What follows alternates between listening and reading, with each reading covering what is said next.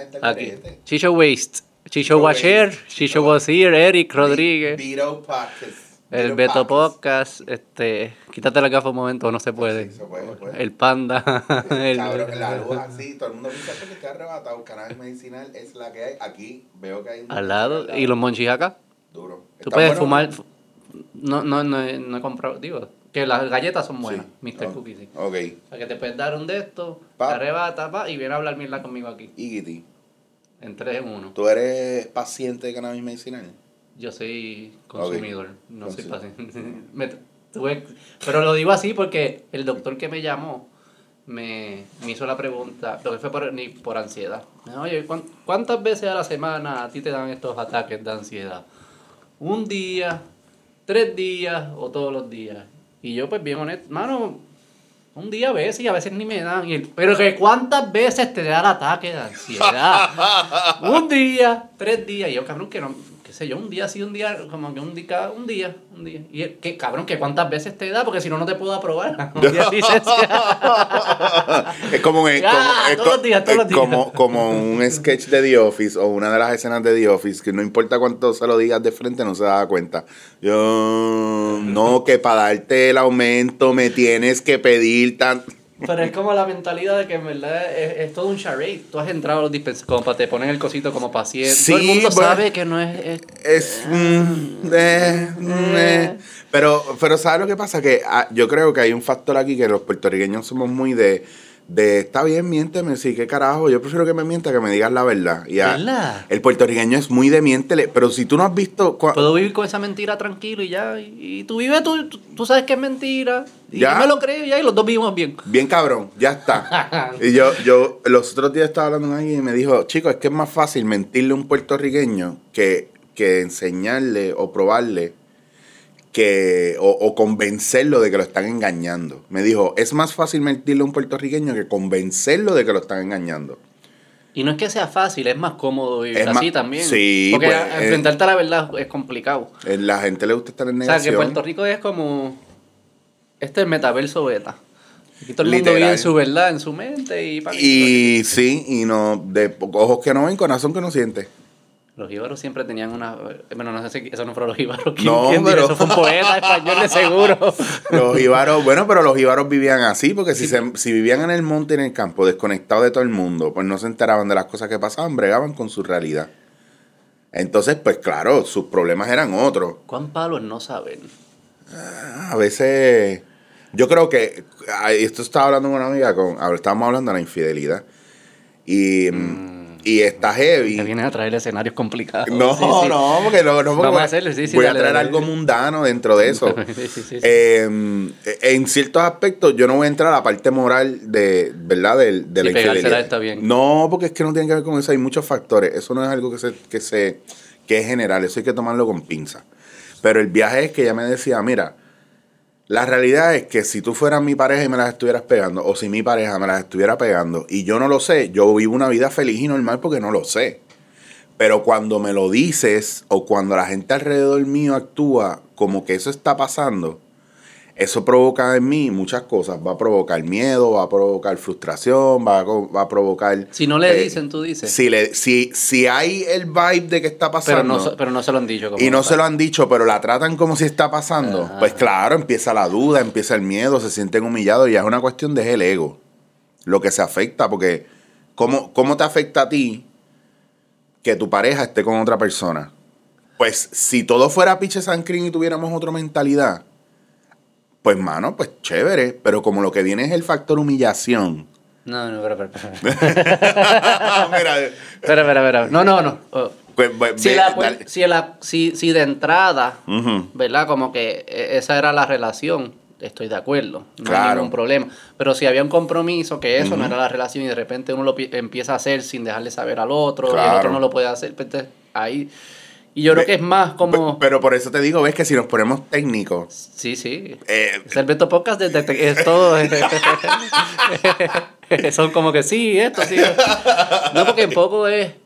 A ver, a suponer me la están pegando y nada cambia. O sea, na- ni mis amigos cambian, ni nadie se entera alrededor de nosotros, ni mi casa cambia. Es todo como si no, como no, si no fuese lo mismo. Ajá. Yo creo que sí, este, en ese momento, es verdad, tú dices como que, pues, whatever. Tú vives, tú vives en una whatever. fanta tú vives en el, en tu realidad, no está pasando nada malo. A menos que, que, que, que exista la, la teoría de que, de que no se va a quedar así, o sea, que se va a convertir en un problema en el futuro y es mejor atenderlo ahora porque el problema en los futuros tienden a ser más grande que si lo hacemos Claro, ahora. pero si tú eres una persona que padece de ansiedad, tú navegas en el futuro basado en el procesamiento de tu cerebro que funciona en pasado y en futuro, no, no funciona en presente. Explícate eso de nuevo, que te fuiste ahí. Tu cerebro funciona en pasado y en futuro. Y, y la ansiedad es un reflejo de nuestra mente estar navegando en el futuro, Ajá. anticipando el futuro como Ajá. Panasonic. Sí, ¿Qué pasa? Panasonic. Panas- el slogan de Panasonic era Panasonic, anticipando el futuro. Y fallaron. Esto fallaron bien cabrón. no anticiparon nada. Nada. Pues, curiosamente, y esto es una cosa bien brutal, nosotros tenemos tres, tres cerebros, el reptiliano, el mamífero y el humano. El mamífero y el reptiliano, que son los que nos mantienen vivos aquí, prácticamente en modo supervivencia y reproduciéndonos, comiendo, cagando, meando, o sea, todo lo que es. Y lo impulsivo también, ¿no? Y lo, sí, por eso, porque, porque es- porque en la es- selva y todo es peligro. Y. Claro, y porque es una cuestión bien intuitiva e instintiva. Pues ellos, eso funciona en el presente, porque te tiene aware. Pero el cerebro humano, que es más parecido a una computadora, recopila la data de lo, de lo vivido, de lo experimentado, es la bitácora de lo que tú has pasado. Pero sin embargo hace proyecciones del futuro, hace cálculos, anticipa, proyecta, eh, te presenta un- unos escenarios del futuro para preservar la especie y para cuidarte, ya sea a nivel emocional, a nivel físico, a nivel de lo que tú necesites cuidarte, que entiende tu cultura que es importante cuidar, que entiende tu especie que ya está integrado que es importante cuidar. Pero ¿qué pasa? Que eso, esa, esos cálculos, el 85-90% de ellos, son cálculos, no se van a dar. Son aproximaciones. Es como, por ejemplo, Sí, sí. cuando un, cuando un hombre está con una mujer teniendo intimidad y teniendo sexo, y el hombre eyacula dentro de la mujer, ¿cuántos espermatozoides hay dentro de un, de un chorro de semen? Pues hay miles, millones de espermatozoides. ¿Cuántos necesitas para fecundar un Y óvulo? todos son vida. Y todos son Y vida, pero se echan a perder. Después de ahí no van a una. Qué timing, qué timing. Van a Auschwitz dentro de él. a morir. Mira. No porque no es, coordin- es coordinado. es más como, el mete- como un meteorito de los dinosaurios. Eh, sí, es literal. más como que natural. Literal, No prácticamente. es uno de los semen matando a los otros. no, exacto. no, todos están presos. No, no, todos mueren. No llegó el que. El- pero, pero necesitas uno nada más. Para fecundar el óvulo. Es Sí, muy. sí, uno, uno. Pues eso son, eso son las ideas. Esas son las proyecciones de tu cerebro. Pero es importante que te- estemos Sí. pensando en el futuro, ¿verdad? Como que estamos cogiendo patrones de la memoria, tirándolos al futuro para hacer distintos escenarios. Para Más decir, que importante es que es inevitable. También. O sea, sí, sí, porque- no es, no es como que. No, no es una computadora no es importante, pero no lo voy a hacer. No, no, es inevitable. Está el Inevitable. cálculo. Lo que pasa es que tú decides en algún momento quedarte quieto y procesar. Lo que está bien interesante es como que tú tiras para adelante y estuviese cool que pudieses también calcular las probabilidades de que surjan todos estos. Porque más o menos lo hace. Sí, lo pero hacemos. eres medio impreciso. Yo creo que los, que los ordenas en, en, en, en orden de probabilidad, pero no, no sabes. Hay escenarios que tú puedes decir, este es el más probable, pero sigue siendo 5% probable. Por- y Y, por- otro escenario que este es el más probable y es 99% probable. Y po- y te mucha- das 3 el de 5. Claro, pero porque muchas veces también nos falta data. Sí, sí. Y nos falta, pero sin embargo vivimos como si lo supiéramos todo. Vivimos como si lo supiéramos todo. Es por eso, ¿te acuerdas el fake it till you make it? En parte también viene en ese lugar. El fake it till you make it también es Yo nunca he una... entendido eso. Todavía me lo es que- explicaste cinco, hace cinco minutos y se me olvidó. Es que es la gente que se que nada, que no, que no acepta las Pero condiciones. ¿cómo que fake it till you Bueno, make it? que, que se O creen sea, al- porque yo empiezo a tirar el canasto. La metí, pero está fallando. La metí, met- la metí, hasta la que- fallé, pero- hasta hasta, que se mete. hasta que se o mete y que ves que- convence a los otros que se metió. No, sé- Mm, no sé qué es lo que Hay es. gente que aún la bola no metiéndose se convence de que se metió. Trompo. O sea, sí, full, full. Y todos lo vimos y podemos haber 15 diciendo, mira cabrón, pero es que la bola no entró. Ah, qué chorro es haters. Pero tienes usted". un carisma cabrón y la gente se lo empieza a creer. Y, y siempre va a haber un cabrón que está acá, que vio que no se metió, hace así. Pichea, pichea, pichea. dile que sí. Aliméntalo, aliméntalo, dile que sí. Oh. Y todo el mundo alrededor, ¿viste, puñeta? Que se puede. Y se empieza a regar. Y se empieza a regar. Esos son los cultos y esas cosas. ¿eh? Y empiezan a desaparecer los que vieron para que no hayan testigos.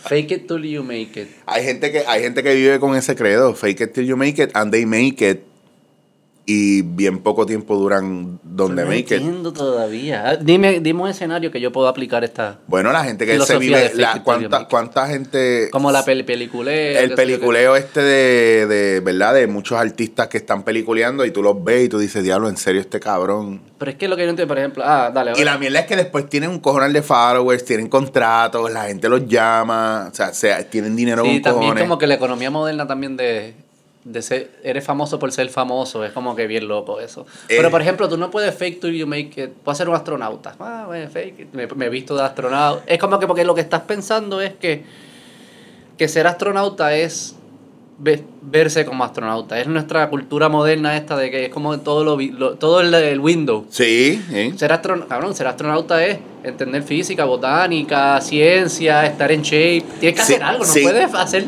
Sin embargo, hoy día, hoy día tú, si tienes chavo, le paga a este cabrón, a Elon Musk, a Besos, Ah, Jeff Bezos, sí, sí, lo- lo- y vas para el espacio y eres astronauta. Y te dicen, ah, pues eres astronauta ahora. Pero ahí es- es- depende cómo definas que ser astronauta. Si tú defines que el que va al espacio es astronauta, Bueno, pues pero- sí. pero- hay monos que son astronautas, pero hay porque han ido monos. hay los gente rusos que- enviaban monos, ¿no? Sí, pero hay gente que es comediante y nunca, nunca se han parado un escenario o han... Pero no son comediantes. Bueno, pero se llaman comediantes. ah, digo. Pero no se Pues si todo es autodenominan. objetivo, así como que, ah, pues, Eh, ajá. yo soy lo que yo quiero hacer y Por tú, no, tú eso. no eres... Pero eso, son- eso pasa cuando la- las palabras no tienen definiciones. O cuando la gente no se atreve a... de- Mira, yo creo que hay una responsabilidad bien cabrona en que los que sí trabajan y viven X oficio respeten y defiendan su oficio. Y no le tengan miedo a ese corillo que está... No, no, no, papi, no seas envidioso, déjalo. Si él quiere hacer eso, déjalo. No, no es que él quiera hacer eso, es que no lo es. Y ya se lo atribuye, ¿me entiendes? Sí, Que- yo entiendo esa lógica y es verdad, le toca a ellos defender su oficio y decir, Claro, esto es lo que significa ser astronauta, estos cabros no son astronautas. Claro. Pero, como que yo me imagino también como que ellos dicen, mira, en verdad yo no me voy a meter en esa pelea que se joda, que, que- También. pero lo dejas pasar y de repente destruiste lo que era ser astronauta porque ahora sí, se convirtió en lo que sea. En lo que sea. Y, y está bien loco porque, no sé, yo creo que hay un factor ahí de vocación que yo, a mí me encanta el café. Y yo he estudiado cosas de café y yo soy cafetero full y tengo mi máquina de café y he cogido cursos de barista y he trabajado en coffee shop y no me atrevo a llamarme barista. Me, me- pero me ¿Por cons- qué no? porque- ¿Cuántas horas tienen que pasar? bueno, porque yo pienso que un barista está ahí todo el tiempo, o sea, y pasa un trabajo que yo no he pasado. Pero tú lo hiciste, tú estuviste en coffee shop. Pero no importa, pero yo no soy barista. Yo soy actor Ah. improvisador.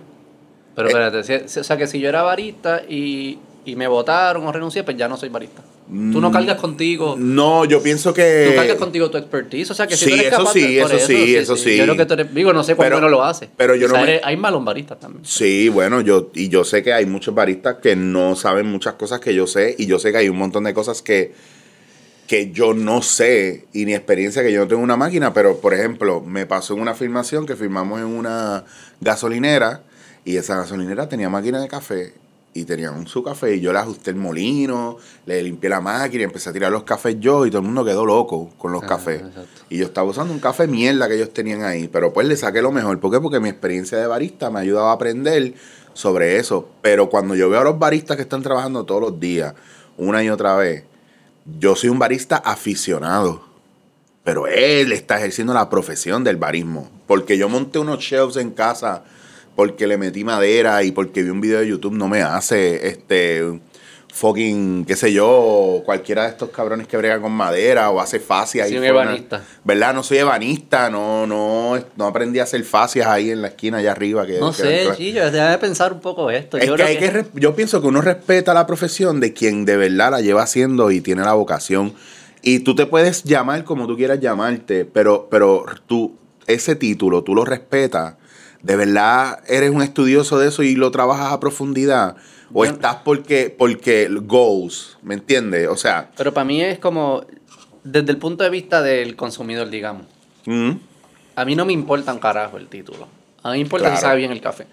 O sea que. Eso es para mí es el expertise. Eso Eso es todo lo que si tú sabes hacer café que- y, y los que saben hacer café bien se llaman baristas y tú haces buen café, pues para mí tú eres un barista. Hayas empezado ese día o lleves mil años haciéndolo. Claro. Igual que alguien que haga mal café, aunque lleve mil años haciéndolo, a mí no le puedo decir. Veo que es un barista bacalao, pero no es un. un, ba- un, un Pero entiendes, como que para mí, como que estas cosas también como, para mí es el, ba- si tú haces stand-up comedy por 20 años, pero no, no da risa, Pues eres, ¿Eres un, comediante eres o no eres comediante? Eres un stand-up comedian bacalao. bacalao. Y si es tu primera, o si llevas un año nada más, y eres un, pro- un prodigio de casualidad, lo Sí, puede no, ahí pues lo lo eres, hay, eres claro. comediante. Hay un montón. Hay un montón que tienen un talento cabrón que a Por mí me molesta que porque no otra gente no, no explota ese talento o no los ayudan a explotar ese talento porque yo lo he visto. ¿Qué cosa? Así como que se trepan. Y, Se trepan, son muy duros y lo único que necesitan es, mano, un poco de dirección. Y digo dirección porque tú, en mi caso, por ejemplo, yo veo mucha cosa técnica que esos chamacos pueden hacer y a dónde pueden llegar. Hay Pero cosas es- técnicas de la comedia. Sí, hay muchas cosas que son técnicas Como que, reglas que sí- o principios. No, que pueden mejorar lo que tú haces. Mm. No, no, no necesariamente es cambiar tu contenido. ¿Me entiendes? Porque yo siempre he pensado que el problema no es la idea, sino la ejecución. Y eso es muy de impro. No es la idea que tú traes, es cómo la ejecutas. Y en producción igual, tú puedes tener el libreto más cabrón del mundo, pero si la producción es una mierda, Sí. Y viceversa. La, el libreto puede ser una mierda que me ha pasado. Y porque le metimos una producción cabrona, ahora es el libreto más cabrón del mundo.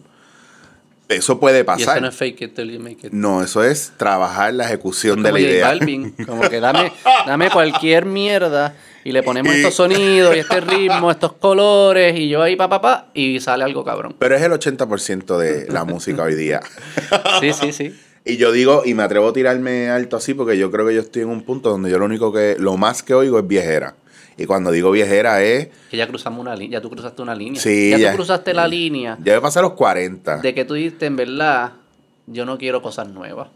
No estoy abierto a cosas nuevas. Mira, me llegó, dos o tres me Más o llegan. menos. Me llegan unos grupitos a veces, pero de otros países, que son grupos nuevos. ¿Te gusta la música nueva? Hay muchas que sí, hay muchas que digo, ¿qué pasó aquí? Decir, verdad. Sí, porque a veces también se repite los estilos. La manera de cantar, eh, la manera de Como los acordes. Carl Pilkington, ¿sabes quién es? No, cuéntame, me Ricky encanta. Gervais, ¿sabes quién es Ricky Ah, Gervais? sí, claro. Él tenía, el- los prim- de los primeros podcasts de como que del mundo, ellos tenían un show de radio que se llama Ricky Gervais Show. Ok, no sabía eso, eso Y- está bien cool. Y Eso está bien cabrón. sacaron clips y, los, y se los vendieron a HBO y lo hicieron en animation. Están en YouTube todos gratis. Los y, voy a buscar. Y siempre es Ricky Gervais, Steven Merch- Merchant, que fue el co-creador de The Office, Ujú. hablando con este tipo que se llama Carl Pilkington, que era el productor del show de radio de ellos, que ellos se enteraron, este es un diamante sin pulir, porque era de estas personas que son bien lógicas y bien inteligentes, pero están bien como que como si lo hubiesen congelado en el tiempo y los traes aquí y no entienden la sociedad. Pero Ese hace- fue con el que hicieron la Eh, Idiot serie- Abroad. Ah, sí. ese es Carl Pilkington. Cabrón, sí, esa serie está bien hija de puta. Pues- el tipo está bien cabrón. Pues él, eh, en el show de radio, él dando sus teorías y esto y los otros cucando y meándose de la risa. y él Wow, tiene es una verdad. teoría que él decía, es que ya todos los sonidos se usaron. El una teoría dice, es que como que ya todos los sonidos se usaron, como que tú ves que descubren un animal nuevo y no va a ser un sonido nuevo, como que va a ser un sonido que más o menos se parece. Parecido. Y ya son todos iguales, como que ya no hay sonidos nuevos, ya se gastaron, ya se gastaron. los es, un- es sonidos. una especie nueva, pero un poquito copiona, porque suena Es como un leopardo. Y entonces tío. lo que él dice es como que ya ningún sonido le sorprende y por eso la música nueva no le sorprende. Porque dice, yo los he escuchado to- todo eso. Ah, eso suena como esto. Diablo, está cabrón. pues tú sabes que yo le estaba explicando a unos muchachos ayer, estábamos hablando de impro, y yo lo que les decía es que a veces la gente se, se jode la cabeza pensando en crear algo nuevo. Y la realidad es que tú no estás creando nada nuevo, tú estás deconstruyendo otras cosas, usando elementos y creando algo nuevo. Porque en impro tú no puedes crear lo que tú no tienes en tu cabeza. Si no está En impro, en ningún lado. en ningún lado. Eh, ahí, eh, Ese pero- no es el primer requito para crear algo. pero sin embargo, mucha gente. Tiene que existir en tu cabeza. Mucha gente no lo entiende así. Como que no, no lo llevan al pensamiento. De que, ok, pues, eh, pero está cabrón. que No, fuera de relajo. Yo me inventé algo que no estaba en mi cabeza. ¿Cómo, Sí, eh, cómo que tú Pues, eres? pero porque lo estamos hablando. Pero cuando estamos haciendo impro, hay gente que de verdad se tiltea porque está buscando algo súper clever. o Ah, algo súper nuevo, o algo que nadie haya dicho, entonces se joden la cabeza y están frisados en una esquina. Mm, ya entiendo lo que tú dices. ¿Me entiendes? Entonces, sí, sí, sí, no, este, todo está ahí. Lo que pasa es que tú censuras las cosas porque estás buscando lo más cabrón o cómo te inventas algo que nadie, eh, es algo que nadie sepa. Y, y entonces tu cabeza se va. Estás en- buscando hacer reír también, que eso no es una regla de impro, ¿verdad? No, nunca. Esa es la prim- esa es la primera, la primera regla de cualquier, o por lo menos de los libros que son Biblias de impro, la primera, primera regla, por 20 capítulos, y te lo mencionan por 20 capítulos la más. dos, la tres es la misma. es o cuando te ponen en- puntos importantes a recordar. Número uno, no buscar el chiste, no, no tratar de hacer reír, no buscar la risa, porque no es eso lo que tú estás buscando. ¿Qué estás buscando? Ser como ser honesto. Es como que Crear, eh, cuando tú estás haciendo Di lo que piensas, di lo que piensas. cuando tú estás haciendo impro con otra persona, el truco aquí es, es, cabrones, estamos haciendo una ensalada y todo el mundo trae de su casa un vegetal o varios. Y cuando los pone, Porque una ensalada. lo aprovechamos. Posteado. vamos a hacer un mamposteado, vamos a hacer un, ¿cómo se llama? Un recalentado, como le dicen Sí, los colombianos. sí, sí. Vamos a hacer un recalentado. ¿Qué hay en la nevera? Pues la nevera es tu mente. Pues tú vas sacando acorde a eso. Que si sacaste primero huevo, ah, nítido. ¿Qué pusiste tu cilantrillo? Ah, perfecto. Pues todo suma. Va a llegar un momento en que va a venir algo que no va a encajar. Pero ustedes lo van a tirar ahí como quieran. Entonces el, el viaje no es la idea, es cómo ejecutamos la idea con eso que me estás dando. Todo es encajable, ¿no? Sí. Con, la con buena actitud y. el trabajo del Ser improvisador. open mind de, de- Bueno, el, trabajo, ¿no? el trabajo del improvisador, aparte de adaptarse, es que todo suma y convertir el error en oportunidad. Hay error. El error no existe, yo creo. Yo creo que eso tú te das cuenta después, cabrón. Y cómo lo tomes. Depende de lo que estés haciendo. Hay muchos factores, eh, pero el error honestamente no existe porque por error se descubre el café. Y la Viagra también. Yo Y, creo. y la, y todo Creo lo que, que... la penicilina también. y hasta la levadura, Por error. por error. El sushi es- fue un error. ¿Cómo fue ese? Porque el, el sushi, el pescado, se ponía en arroz con vinagre para preservarlo en los viajes largos. Y de llegó un momento y las y la, lo que la mira la soya, el, el wasabi y el jengibre no es para tú mezclarlo para que les dé mejor sabor. Es porque sirven como antiséptico y antibacterial para que no te vaya a dar una enfermedad por el pescado crudo. Sí, sí. Pero eso no es tanto error, eso es como. Eh, mira, el, es más como que. Este. ¿Sabes? Como tú ves los shows de animales de estos. ¿Qué enseñan siempre?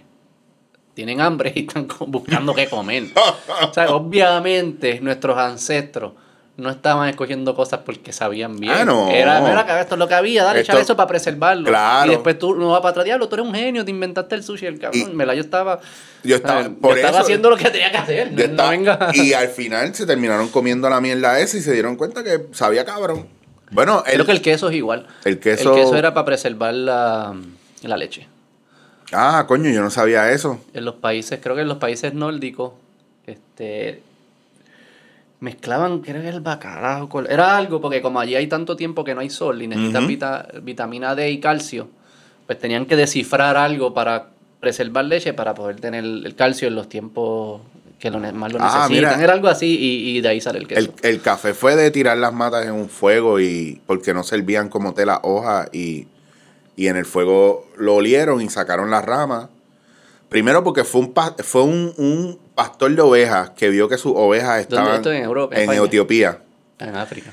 Entonces, el, la madre del café es Etiopía, no es Arabia. Los, los árabes se llevaron, cuando descubrieron el café, se lo llevaron Ah, y lo empezaron a propagar y a vender y qué sé yo, y por eso se llama arábica. ok. Pero es el- la, por lo menos la leyenda dice, ¿verdad? O la historia dice que viene de ahí, de Etiopía, ah, y que supuestamente este pastorcito de ovejas vio a sus ovejas bien ah, alteradas y le, le pareció raro porque llevaba días observándolas así, cada vez que comían de ese arbusto. Se llevó el arbusto, un par de ramas a unos monjes. Los monjes usualmente eran también los científicos en, en Mm. muchas épocas, en muchas culturas. Sí, sí.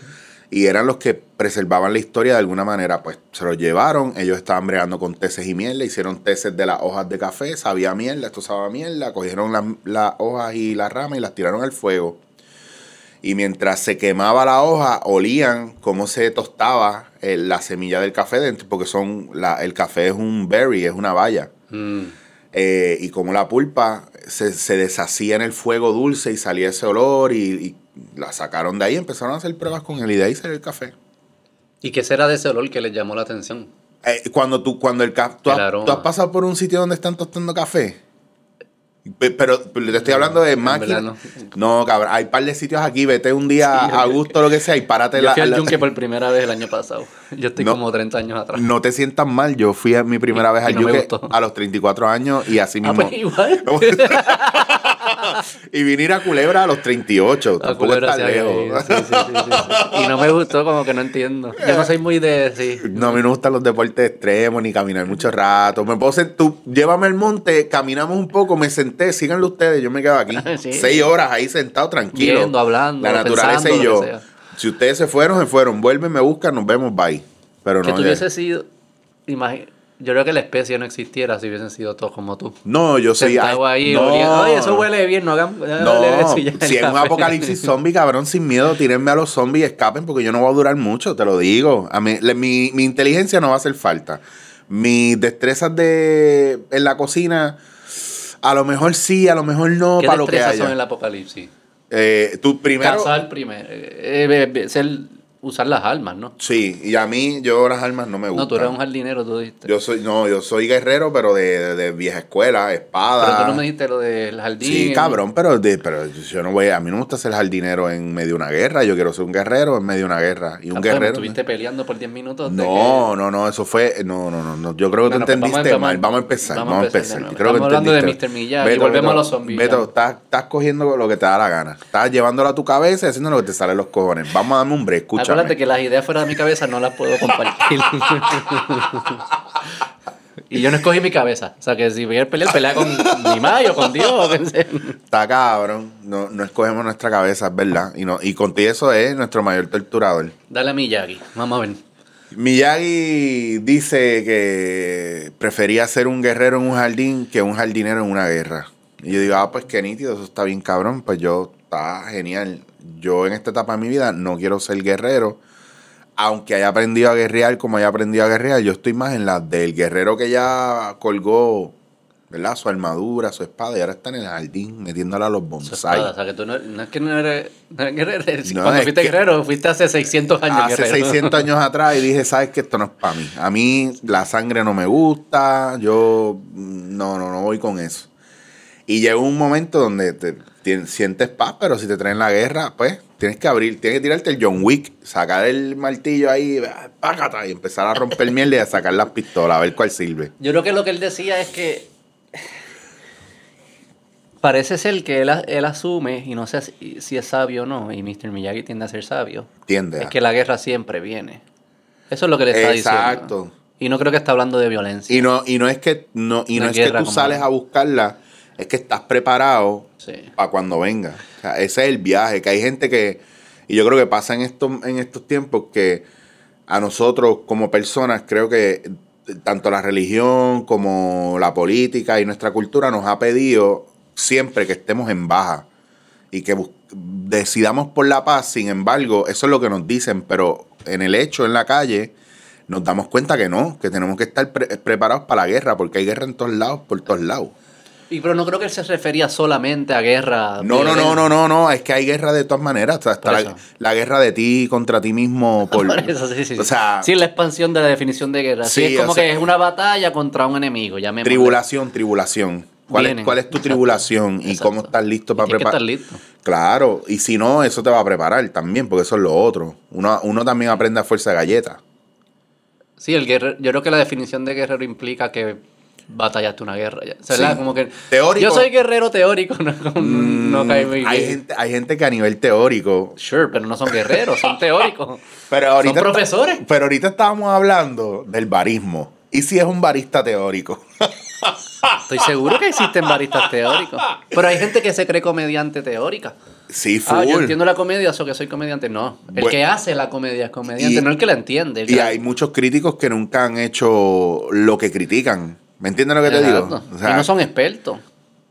Son expertos.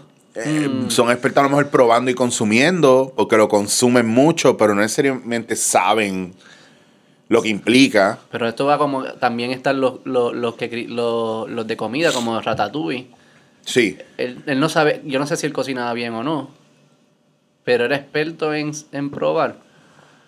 También esas cosas subjetivas son bien raras. Como que tú eres experto, que es bien loco, porque dices, esto es, esto es lo que sabe bueno, pero a mí no me gusta. Pues tu, tu gusto está mal. ¿Cómo que está mal? Es como lo que a mí me gusta, no me gusta. Por eso yo. Es como el arte también. Dice, Yo- Tu, tu gusto, ¿cómo que está mal? Es Y además yo no escojo si me gusta o no. Deja de atacarme. No es como que, ah, pues déjame escoger que me guste otra cosa. Por eso es que yo pienso y siempre he pensado que hay público para todo, que tú no tienes que estar cambiándole las cosas a la gente, que eso es lo que es, que no hay nada bien cabronamente bueno y bien cabronamente malo, que es dependiendo de lo que a ti te gusta. Y las artes, tanto las artes como la comida y como esta cuestión, todo lo que tenga capacidad de crítica, tiene que ver mucho más por el gusto de cada cual que por lo que realmente está bien hecho. Porque si tú me preguntas a mí, ¿dónde hay un libro que diga qué es la comedia perfecta?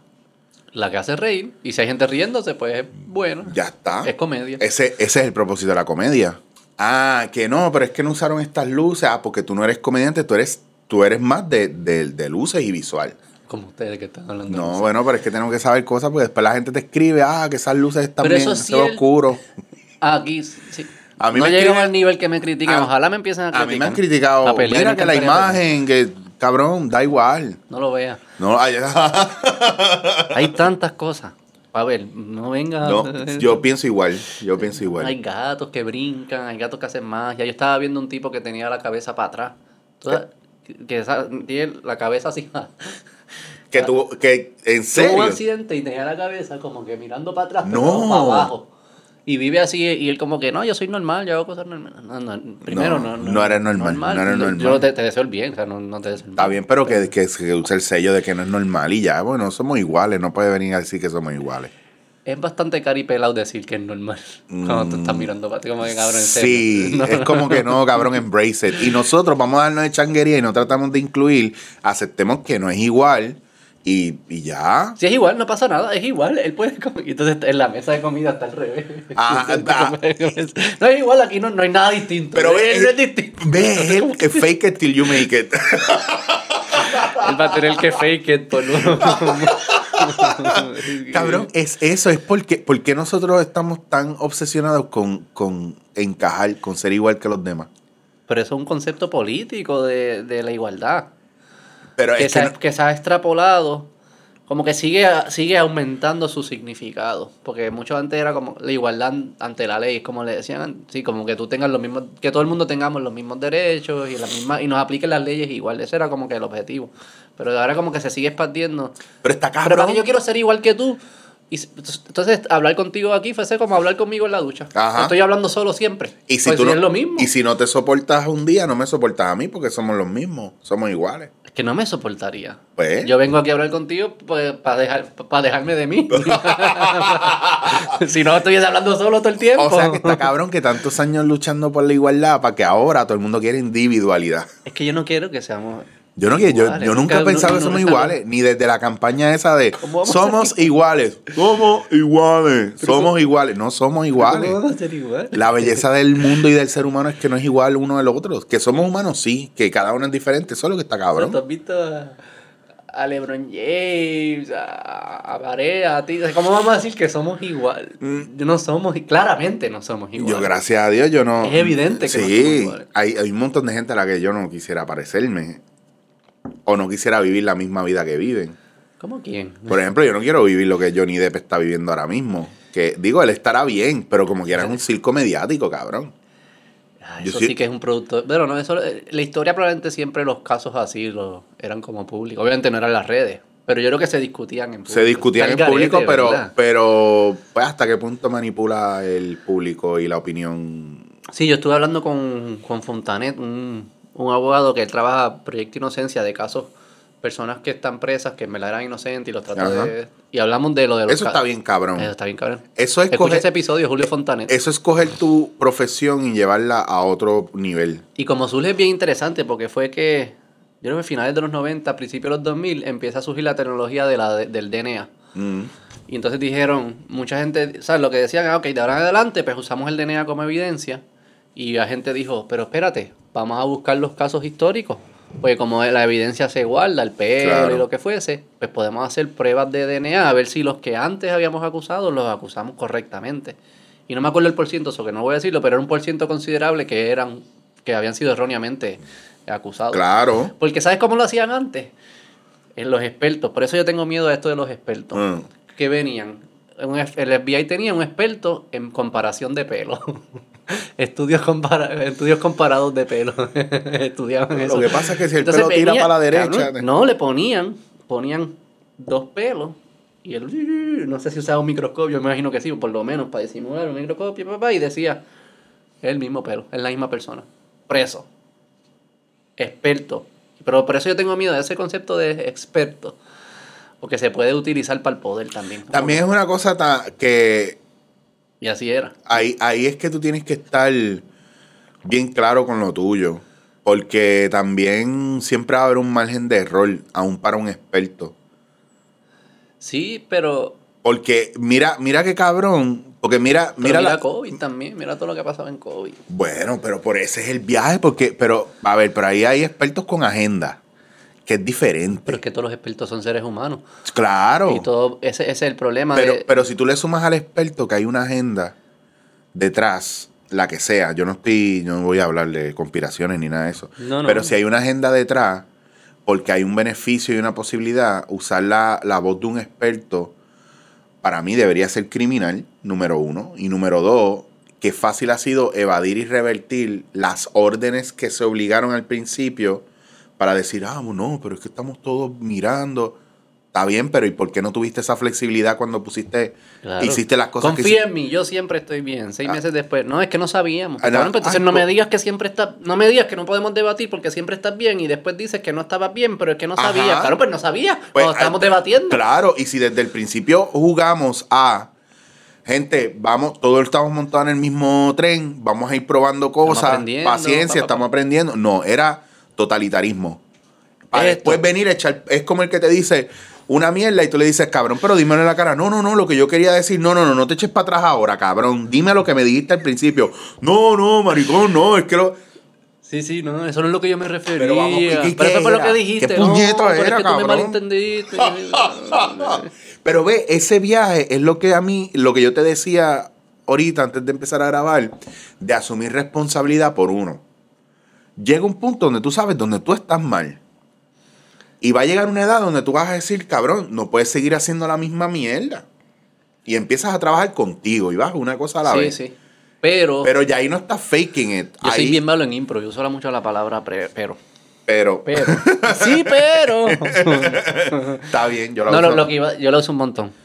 O sea, que no está, pues está muy bien. la- reconozco mis errores. No, pero está bien Este. que uses el pero, el pero es bien importante. No, lo que te iba a decir, yo creo que la diferencia de lo que tú estás mencionando es que en, en estas ocasiones se usan expertos para tomar decisiones que, de la vida de los demás, Claro. ¿verdad? Si tú eres, si tú eras como que el, el- el doctor que estabas diciendo para un lado para el otro, whatever, y que tú ibas a vivir tu vida de esa forma, vive tu vida. La- el problema es que tú me estás obligando a mí a vivir como tú quieres que yo viva. Por eso. Sí, porque estás diciendo que eres experto. Igual que el del pelo. Como tú eres experto, pues el otro tiene que ir preso. Tú no eres el que va preso. No, es el otro. eh. O sea que es fácil cagarla cuando las consecuencias las tiene que pagar Eh, otro. ya Eso es está, miqueo, Ya cabrón. está. Por eso era que esta pendeja, vuelvo y te repito, si es con agenda, es fácil tú decirle a la gente, gente, tenemos que hacer austero. Cabrón, claro, porque tú eres millonario. Eso le decían a usted, que hay que ser Austero, austero. en mucho, en mucho. Sí, gastar eh, poco y eso. eh, sí, exacto, lo, lo necesario. Gastar lo necesario. Pues entonces no me hables del comunismo que es una mierda y que es malo, porque tú estás queriendo imponerme reglas comunistas también. Entonces, ¿cómo hacemos esta pendeja?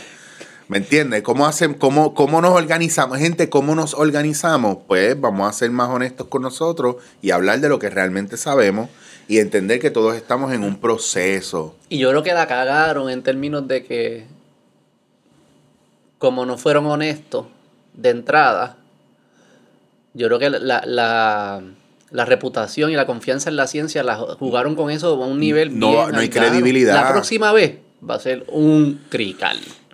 Y tú sabes Si que viene la- otro virus que sea peor, porque este en verdad, después de todo, era bastante, Eh, fue, bastante light. fue jodido al principio. Lo digo pero lo que lo entendíamos. y Claro. había unas mezclas de la salud del individuo. ¿sabes? No, no, no No. quiero minimizar lo que sucedió. No, no, para pero no nada. era el peor virus que te puedes imaginar. O sea, te puedes imaginar un virus mucho peor. Y estamos, yo no sé cómo vamos a enfrentarnos a algo así. Yo, yo tengo el, el sistema más comprometido que mucha gente y menos comprometido que mucha gente que está jodida. Y al sol de hoy, ¿No te dio? ¿Te vacunaste? Sí, Me- que- digo, no, eh, by- Sí, by sí, the sí, way, no. by- no, no, by the way, discúlpame por esa pregunta. Otra No. de las cosas que desde estos tiempos, tú no tienes que estar preguntándole a la gente No, por ahí si se vacunó o no se vacunó. pero no me O sea, molesta, tienes que decir. pero no me molesta decirte que yo, garete, que ¿te yo la, que yo me va, ¿Chichaste anoche con tu esposa? literal, ¿Usaste protección? pero no me molesta, ¿Abortaste? no me molesta decirte que yo sí me vacuné para poder entrar a España, porque yo tenía que unos trabajos y unas cosas allá y yo me vacuné, me puse Johnson, pero yo no quería Eso no te nada. quería, cabrón. Eso es peor. Qué peor. Yo me puse la que más me podía joder con, con tal de ponerme una dosis y ya. Ah. Pero, pero, una cosa que yo llevo trabajando tiempo es, yo sé que yo estoy gordo y que soy el tipo que tengo la, la a lo mejor no, te, no me vea saludable, pero yo sí tengo una doctora que yo voy haciéndome pruebas constantemente por, por mi osteoartritis y mi fibromialgia de cómo están los elementos de inflamación dentro de mi cuerpo y qué minerales o qué déficit de vitamina o mineral yo pueda tener para compensar, para mantener mi sistema Sí, que tú trabajando. estás en top of it. La mayoría de la gente que le pasó, le dio le, o le pasó algo, tenían sus sistemas comprometidos de alguna manera. So era, estamos, si a ti te da catarro todos los meses, es porque algo en tu sistema no está funcionando. Sí, sí, sí. Entonces, hay una deficiencia de vitamina D, vitamina C, B12. Y- Algo no estaba funcionando ya y esto lo, lo- ah, se aprovechó de eso, Pues yo- digamos. pero yo- sí, quizá otro virus. o sea, no- Ya no- está, ya está. O sea, lo que te digo es que cada cual con su historia y con su rollo. Pero que también está cabrón. Yo me puse el booster que voy para España ahora también. Yo no me quería poner el booster. Yo me puse las dos de Moderna. Yo soy un poco más inteligente que tú. Este, si voy a ponérmela, pues dame una que por lo menos. si me vas a poner el chip, pues. Pues, que por lo menos me- ponme que un cabrón. chip. Tú te pusiste un 2G. Una mierda. Este. Ay, cabrón. Para España me puse el booster. Y está cabrón que uno Pero tenga- sabes que podías entrar a España solamente con la prueba. Pero yo voy con mi esposa y con mis hijos. Ok. Y si yo salgo positivo entrando a un país Te y mi clavas. esposa no, el- ¿sabes? las consecuencias iban a ser peores que la vacuna. Yo prefiero que el booster me mate a tener que pelear con mi esposa por salir positivo en España. Vamos a ponerlo así. Porque está cabrón que nos tengamos que, que te hagas una decisión médica por y la, la razón por la cual te la pones no es médica.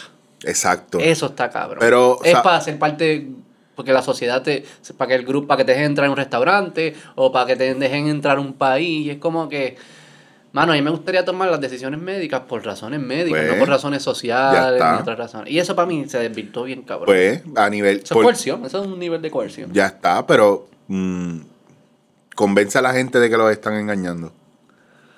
Miyagi, necesitamos más frases de Miyagi. vamos. Sí, pero. eh, eh, sí, bien cabrón. Pero era lo que te decía.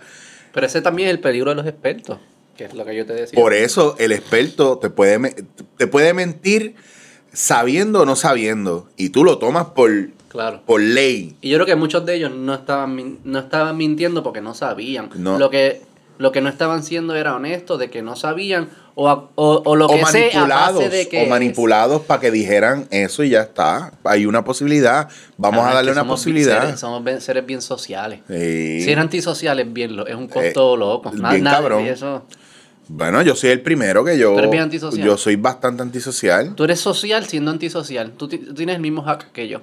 Es que funciona. Funciona. Y, y, no, y nos, de- y nos Huevo, permite dormir. funcionó. Oye, nos permite dormir mejor también, porque si estás con mucha gente tratando de ser sociable, yo conozco un montón de gente que son lo que llaman yes men o yes women, que todo es sí, sí, sí, sí, sí. Que, mm, que se llama, eso es una persona confluyente, que no importa para dónde vayan, después que lo acepten en ese Ser sistema, parte del grupo es lo más importante. ya está. Y van pa- comen lo que sea, van para donde sea, se resuelven con lo que sea, Le hacen lo que sea. Sí, sí. Dime qué es lo que tú quieres, yo te lo digo. Claro, yo no, yo, yo, tú me invitas para un sitio, yo voy en mi carro, llego y me voy a la hora que me dé la gana. No me voy con nadie. no, a gente nos vemos, coño, quédate una hora más. Ah, pues dale, vengo ahora, voy para el baño. Bicho, fui para el carro, me monté y me fui. ¿Me entiendes? No voy a Ah. pelear, yo no voy a convencerte Ah, de pero que me tengo que ir. Ah, pero no le dices, te tienes que ir. No, ya, yo decía, hasta ya yo aprendí a bregar que tú no peleas, cuando tú quieres hacer las cosas y la otra persona está insistente, tú no peleas, tú simplemente cortas, ejecutas, porque si no estás esperando permiso del otro. Como nosotros. Cada vez que tú llegas a un lugar, lo primero tú, tú identificas el baño. Ya ¿Dónde está. está, el baño? Importante, el lugar más importante. ¿Dónde te vas a sentar? ¿Dónde vas a ¿En, qué- dónde te vas a apalancar toda la noche? apalancar, el, el pisco labi que vas a repetir Va. repetir repetir. Y yo siempre ando con papel papel de moco. Sí, yo O sea, siempre, si tengo que usar la excusa me- para ir, ah, no me siento bien. siempre, siempre yo identifico dónde están las servilletas si no traje. Ah, Yo usualmente en el carro tengo Kleenex y eso va para la carterita, págata, ok, observando. ¿Usas Kleenex? Kleenex sí, porque Sabes que a mí no me funciona, mis mocos son muy fuertes. Ya yo me gradué. yo no prefiero, yo prefiero el Bounty. Sí, full. O una, una toalla microfibra, porque ya que estamos en esa, No, no, no.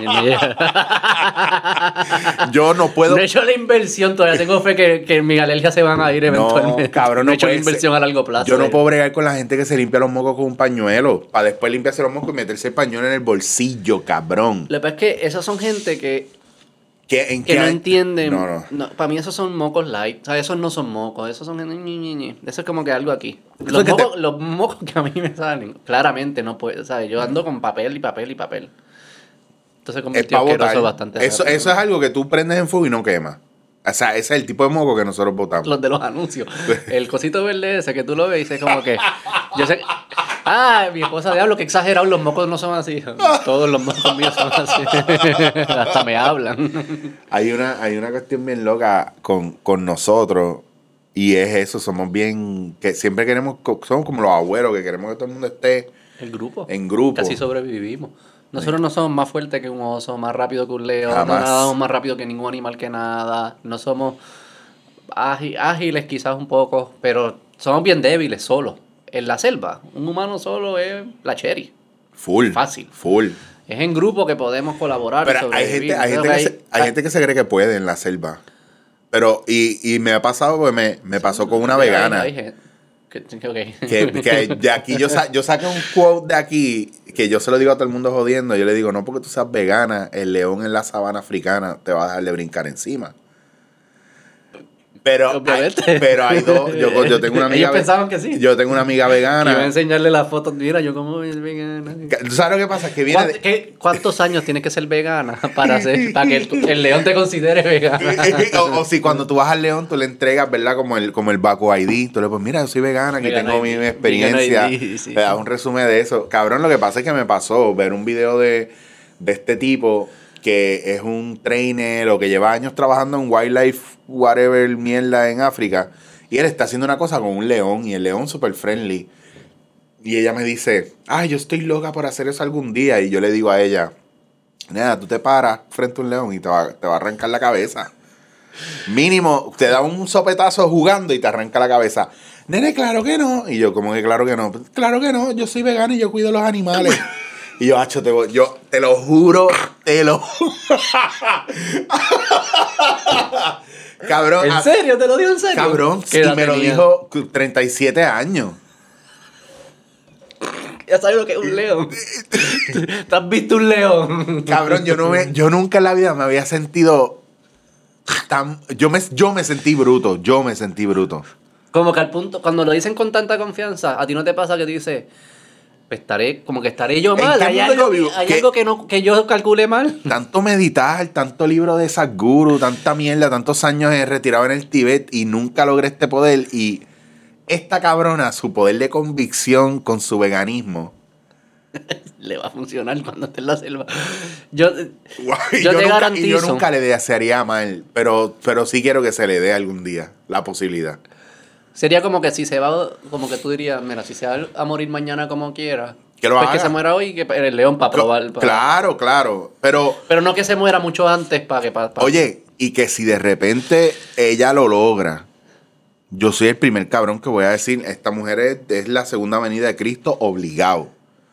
Pero no me, no... O es un león morón. no, o es un león, o es un león, le tiraron Porque- cuatro dardos. Porque yo creo que para el es más, yo creo que el argumento es lo opuesto.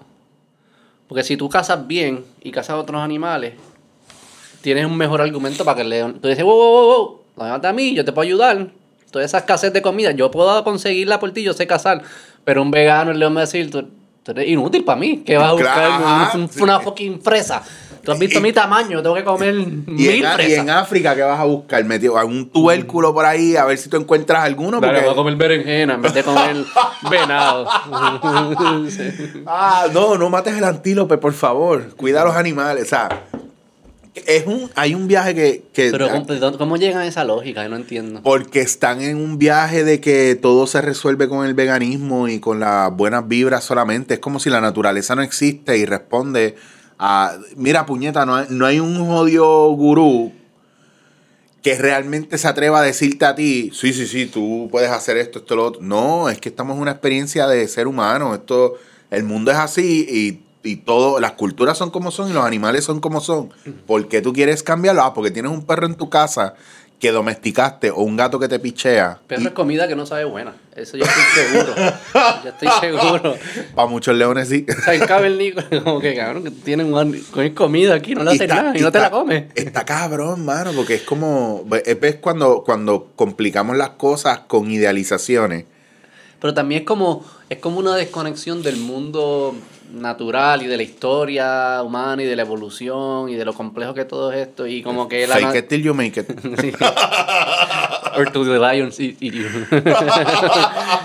Hay una cuenta que se llama Na- Nature is Metal en Instagram. Duro. Búscala. Hay veces que yo la quito porque es Nature is crazy shit. Eso es lo que es nature. Hay cosas bonitas. En una estaba, estaba una, una bebé jirafa súper bonita jugando ahí con unas plantas, qué sé yo qué. Y al final del video una leona y se la come. Eso, eso es lo que pasa. Como, como Carl Pilkington dice, ningún animal se muere de viejo. Bien cabrón. Bien cabrón, como es verdad, es Los verdad. humanos como que ya cansados, ya llévame, a los anima- animales no le pasa fa- eso. que yo creo que nos falta más guerra. No, no, no. Cabrón, estábamos hablando. Tú dices que nos falta más, como que... No, estoy- te lo digo jodiendo, no me lo cojas literal, cabrón. no, pero si ¿a yo- qué te refieres? Como que para así, para sacar a par de gente. No, si se me ahí No, la porque gente nosotros se- somos, tú y yo somos los, nosotros somos el dinero. Sí, nosotros los primeros que nos vamos, obligados. Yo, por por eso eso te dije, yo te dije, yo no tengo problema en decir que yo no soy el. En una guerra, yo, yo soy el weakest link, obligado. Yo no tengo ningún problema con decirlo. A mí yo no tengo nada que probar, yo no lo tengo más grande que nadie, al no, pero contrario. sería bueno porque tú pudieses sentarte con los soldados y ayudarlos a que mentalmente estén enfocados y estén in the zone.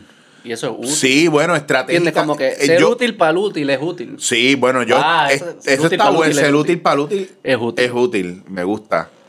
Las tres U. Ser útil para útil Es es útil. Me gusta. Esa camisa tienes que hacerla obligado. Ah, pues, pues, ponemos con tu Be- carita. Beto, Bet- Beto Podcast, porque ser útil para útil es, Es útil. útil. Uh, me gusta.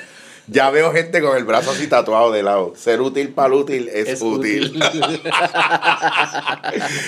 Está cabrón porque yo, a mí, yo sé que yo soy buen estratega. Entonces yo trabajo, yo estoy en una etapa en mi vida donde la mayoría de los proyectos que yo hago son detrás de cámara porque estoy ayudando a quien está frente a cámara a mejorar su delivery, Mm. su contenido, su, su craft como persona, no a cambiarlo, Sí, sí, sino a educarlo, a dirigirlo, a darle herramientas para que luzca más cabrón de lo que puede estar luciendo. Exacto. Y eso para mí, a mí eso en esta etapa de mi vida me llena mucho. Porque es algo que no necesariamente yo tuve. Yo, yo, o cuando yo te hablo de guerra, en mi proceso de movimiento en medios y en universidad y en, en muchos guisos que hice, siempre yo notaba la tensión y la guerra eh, o la defensiva. Cuando yo hacía algo bien, era como que, uh, hay que tener cuidado con este cabrón. En vez de, uh, este cabrón hay que jalarlo y hacerlo parte del grupo. De los demás hacia ti, tú dices. Sí, sí, sí. Y en- yo creo que yo entré en, los medios en una época donde había mucho. había Era bien difícil estar donde estábamos porque todo eran piñas y llegar ahí era una mierda. Ahora no, ahora los medios no importan tanto como las redes sociales y los números en redes. Entonces, si tú creas tu propio proyecto en redes y tienes los números, a ti no te importan los medios tradicionales, pero nosotros lo que teníamos era el cine, el teatro, la televisión y la radio. Por ende, si, si tú no lograbas alguna de esas, en tu proceso mediático antes de que te graduaras de la universidad de teatro, por ejemplo, tú no ibas a tener trabajo. Es que eso es una percepción de, de, de recursos limitados, de espacios claro. limitados, que hasta cierto punto era cierta. No, no, tampoco le- no también por el cielo con la mano. Y en desorga- Había espacios limitados. Claro, o y sea, que desor- uno, uno le vaya bien, no hay tanto espacio. En internet rompió eso, es abundancia. Claro, hay abundancia de Yo creo que espacio. hay te lo- vaya cabrón en tu pop, vente para acá, si tú me invitas, o sea, como que es...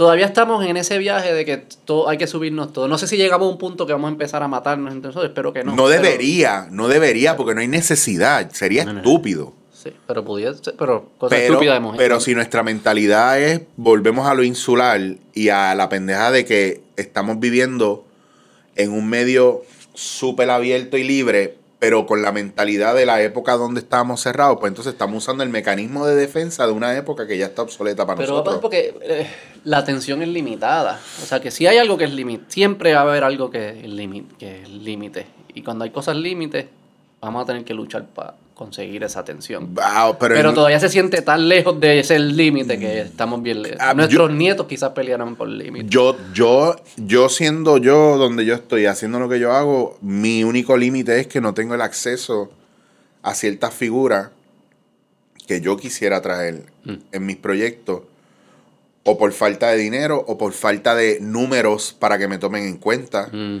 Pero no por falta de contenido o credibilidad, porque no, no, eh, no, es esta pendeja de como cuando a mí me enviaban a promover una obra de teatro que el público era más el público de Raymond Arieta, pero me mandaban por una emisora M en un pueblo que tú dices, pero ¿para qué carajo yo vengo a esta emisora si esto no lo oye nadie? Y yo lo entendía porque en mi época de moverme así, yo decía, ¿qué carajo yo hago aquí? Si los que oyen esto no van a ir a ver la obra. Pero era una Pero que hay que hacer oportunidad. algo. Es el cuento, es mejor, ah, whatever. Hizo algo mejor que estar ahí en la casa. Claro, Pero pues- en verdad no es mejor porque es cero. No, Ni esa- hay nadie. eh, Claro, entonces por eso llega un punto donde yo digo, pues si yo logro conseguir a fulano que venga a mi podcast, está genial, pero si no viene, tampoco me voy a coger lucha y tengo compañeros que a lo mejor no tienen, bajo mi criterio, ojo, bajo mi criterio, a lo mejor yo pienso que lo que están haciendo es perdiendo la oportunidad tan cabrona que tienen con esa persona, haciendo una cosa que yo no hubiera hecho, pero esos son ellos, eso es ellos con su oportunidad. Mm. Diablo, mira todo el arroz que, que tienen y mira lo que mira qué mierda, lo único que están haciendo es ketchup. Yo hubiera hecho esto, esto, esto, pero ese arroz es tuyo, no. Pues cállate la fucking boca. Exacto. Cuando a ti te llegue una paila de arroz así, tú haces lo que tú puedas hacer con ellos. Se hace ketchup con arroz. Está bueno, está cabrón. Ah, no. Arroz con- Ah, arroz no, el con- arroz con ketchup. Pensé que del arroz sacaban ketchup. Pensaba que era tomate, pero... No, cabrón, del tomate, del ketchup de arroz, no. Pero creo. estabas contando tu journey así como que tuviste tu guerra de, en tu crecimiento de la red, de, de los Sí. medios, como que tuviste esos vibes. De que Buscando cuando tu estabas espacio. creciendo, o sea, es que, Sí. que estabas buscando dónde es que tú encajas. Más que o eso, con quién es que... no era la oportunidad porque nosotros, en mi época, cuando, cuando yo hacía teatro, nosotros teníamos unos modelos a seguir Mm. Y nosotros estábamos en fila, como quien dice, ustedes son la próxima generación o ustedes van a ser el híbrido, ustedes trabajan con los que se están yendo y van a llenar el espacio de los que se están yendo. Era, es como, era como una sucesión. ¿Por qué? Porque volvemos al barismo. Tú vas a un coffee shop y te están enseñando a ser barista, pero tú llevas tiempo haciendo la caja. Y cuando por fin te toca ser barista, resulta que el dueño en redes sociales vio un chamaco que es barista, que está bien duro, y le pagó Mm. más de lo que tú cobras para traérselo. Y por orden de prevalencia, que te tocaba a ti después porque llevabas tanto tiempo, llevas traineando, o al menos eso tú creías que estabas en turno, eso tú creías. Mm. De repente, cuando dices, ah, pues mira, se fue fulano, pues ahora me toca a mí. Ve, para, no, me traje a este otro. Y tú te quedaste en la fila. Ah, ok. Y de repente, otra vez, se fue fulano, porque hubo un peo, qué sé yo, se fue fulano. Ah, ok, puñeta, ahora me toca a mí. Estás en la fila. Ué, espérate, no, que me traje este otro fulano. Y ya te das cuenta que ya tú no eres parte de esa rueda que tú no eres una posibilidad. Y todavía no te han dado ni el break, todavía no te han puesto a prueba, todavía no te han dicho tírate un café, nadie sabe lo que tú estás jodido por aprender, el punto es que estás en la fila esperando y tú decides si vas a esperar ahí toda tu vida o te vas a buscar un guiso de, de barista, que es lo que tú quieres, en otro lugar donde te den break. Y te fuiste a otro coffee shop donde no tienes ni puta idea de eso, donde, donde en, en tierra de ciegos un tuerto es rey, Y el tuerto eres tú, y tú empezaste a hacer y ahí te desarrollaste. Fuiste a un lugar que no estaba saturado, que no sabían de nada y le enseñaste a todo el mundo. Ah, pues mira, a lo mejor ahí funciona. Pues mi historia fue eso. Mm. Y ese movimiento no solamente me llevó a enseñarle a otros, sino a aprender de otras culturas y otras cosas. Pero yo me di cuenta que mi tiempo aquí, yo decidí que yo no me quería adaptar a lo que estaba haciendo todo el mundo, que yo quería ser diferente por mí. Porque no hay una cosa más cabrón. Yo no puedo bregar con los embustes. y no yo, te gustan los mentirosos. cabrón, no, y no me gusta mentir. Porque sé lo que implica mentir porque yo he mentido. Y ¿Qué men- implica mentir? Y mentir implica sostener esa mentira hasta que se descubra. Mm. Ya está. Con otras mentiras, probablemente. Con otras mentiras, con desaparecerte, con. Para no tener que decir la verdad. Y a mí eso no me gusta. Entonces, ya de chamaquito yo fui bastante embustero. Yo era bien embuste. Cabrón, todos éramos embusteros porque nuestros padres eran duros con nosotros, la mayoría, o la escuela era dura con nosotros y por eso mentían, Sí. porque era, había un sobrecastigo. Sí. Los niños mentirosos, la gente mentirosa, vienen de lugares donde fueron castigados excesivamente o regañados excesivamente por mierda. Déjame pensar. Yo no siento que mis papás hacían eso. No, pero en tu entorno sentías que te, te, te castraban, no necesariamente tus papás, la escuela, eh, o simplemente a lo mejor un día te diste cuenta que la mentira te sirvió para algo y por ahí seguiste. Servía para algo. Porque es más fácil. Pero también se convirtió. Era más como que un chiste también. Yo lo hacía más con mis. No era como que en la escuela. Era más por joder con mis panas y me inventaba cuentos por esto de. Bueno, en verdad mi, mi cerebro piensa bien distinto a como todo el mundo está pensando. Sí, probablemente. Y, y, y- gracias. Y, y- me he dado cuenta. Y, y de joven, como que esa, esa noción de ser parte del grupo para mí era importante. Y cuando eres Claro. teenager es bien importante. Full. Y de joven yo todavía no tenía la, la, la habilidad de expresarme de una forma creativa para que lo que yo voy a decir que, que es loco caiga. Entonces yo tenía como que mentir y de alguna forma coger mis verdades y añadirle cosas para que, que encajaran. Y ese era como mi juego de mis verdades. so era ya- más como un juego. Ya tú tenías una experiencia de stand-up comedian, de, Yo nunca he hecho stand-up. pero ya tú tenías una experiencia de stand-up comedian que era coger tu realidad Ah, y sí, sí, sí. o caricaturizarla o, o meterle elementos. 100%. Pero eso, 100%. pero, pero en ese, en ese factor, yo todavía hago eso por joder. Sí. Yo estoy contando una historia y yo exagero cosas y la gente sabe, pero yo lo, lo acentúo de tal manera que yo sé que el público que tengo en ese momento, ya sean gente allegada o gente Sí. nueva, saben que yo estoy Sí, exagerando. pero es más juego, es verdad. Es más juego. cosas serias, como que eso yo no lo usaba para en cosas serias. Yo no No, mentía en a, cosas ni- serias. a nivel serio, a nivel serio, y te lo digo en mi viaje de todo lo que yo estudio y lo que he seguido estudiando a nivel traumático y mecanismo de defensa, una persona que es mentirosa compulsiva es una persona que tuvo una niñez donde le castraron muchas cosas, lo regañaron mucho, lo castigaron mucho y tenía que mentir porque se dio cuenta que si decía la verdad se iba a meter en problemas. Claro, es y- un- se está defendiendo. tiene Claro, lógica. Y Tiene el, lógica. el carácter, el carácter del adulto se forja en la niñez. Entonces, ahí es que tú entiendes muchas cosas. Y lo primero que defendemos, o sea, sí que se habla mucho de la que la salud mental es bien importante hoy en día, y estoy de acuerdo. Pero claramente como humanos tenemos un instinto, instinto a defender primero nuestra salud física. Ajá. O sea, que un, tiene lógica que un adolescente o alguien joven esté sacrificando su salud mental, mintiéndose constantemente, si eso lo protege de su salud física, que el papá o la mamá le daban o algo de eso. O sea, que sacrificó su salud mental a largo plazo para proteger su salud física en el momento. Te voy a dar, lógica. te voy a dar algo más de eso. Eh, a veces pensamos, eh, especialmente en estos tiempos del Me Too Movement y yo te creo y toda esta mierda, eh, que yo tengo mis issues con eso también, pero no vamos a entrar ahí. Pero quiero hablar de las víctimas. Mm. Por ejemplo, eh, yo que estudio constelaciones familiares, sistémicas, eh, psicoterapia gestáltica y todo eso, hay un precepto, ¿verdad? O algo que dijo una consteladora que era, no hay peor perpetrador que una víctima con derecho. No hay peor ¿Qué perpetrador significa el derecho ahí? que una víctima con derecho. Derecho a ser víctima. Derecho que, se considera que porque es víctima tiene derecho a hacer daño porque como sufrió, pero, pero hay un trabajo... Dando la yugural a la, a la esencia de, de los que parece ser movimientos modernos. de- Sí, hay mucho... Tú sabes lo que pasa, que muchos de- movimientos modernos De vienen... la discriminación positiva por el discrimen histórico. Ah, es que hay un, hay un montón de cosas que nosotros tenemos que aprender a trabajar que no hemos hecho y el, y el, el lenguaje de la protesta o no necesariamente a nivel político, sino a lo que está pasando con los movimientos que están pasando, es que hay mucha, mucha gente con sentido de víctima que no se ha trabajado personalmente y el enfoque es, pues como yo sufrí esto, yo tengo derecho a destruir, a joder, a hacer daño. Y cuando entonces se presenta, mira, pero es que hiciste daño. Ah, pero es que yo fui víctima. Ah, y fulano no hizo nada y no le hicieron nada a fulano, pues yo tengo derecho a joder. Entonces, eso es un problema porque eso no te está ayudando a ti y no está ayudando al entorno. Y aunque la justicia sea una mierda, sigue siendo algo que hay que cogerlo con pinza. Entonces, el trabajo personal es bien importante. Pero no me quería meter ahí, no era por, por ahí que quería ir.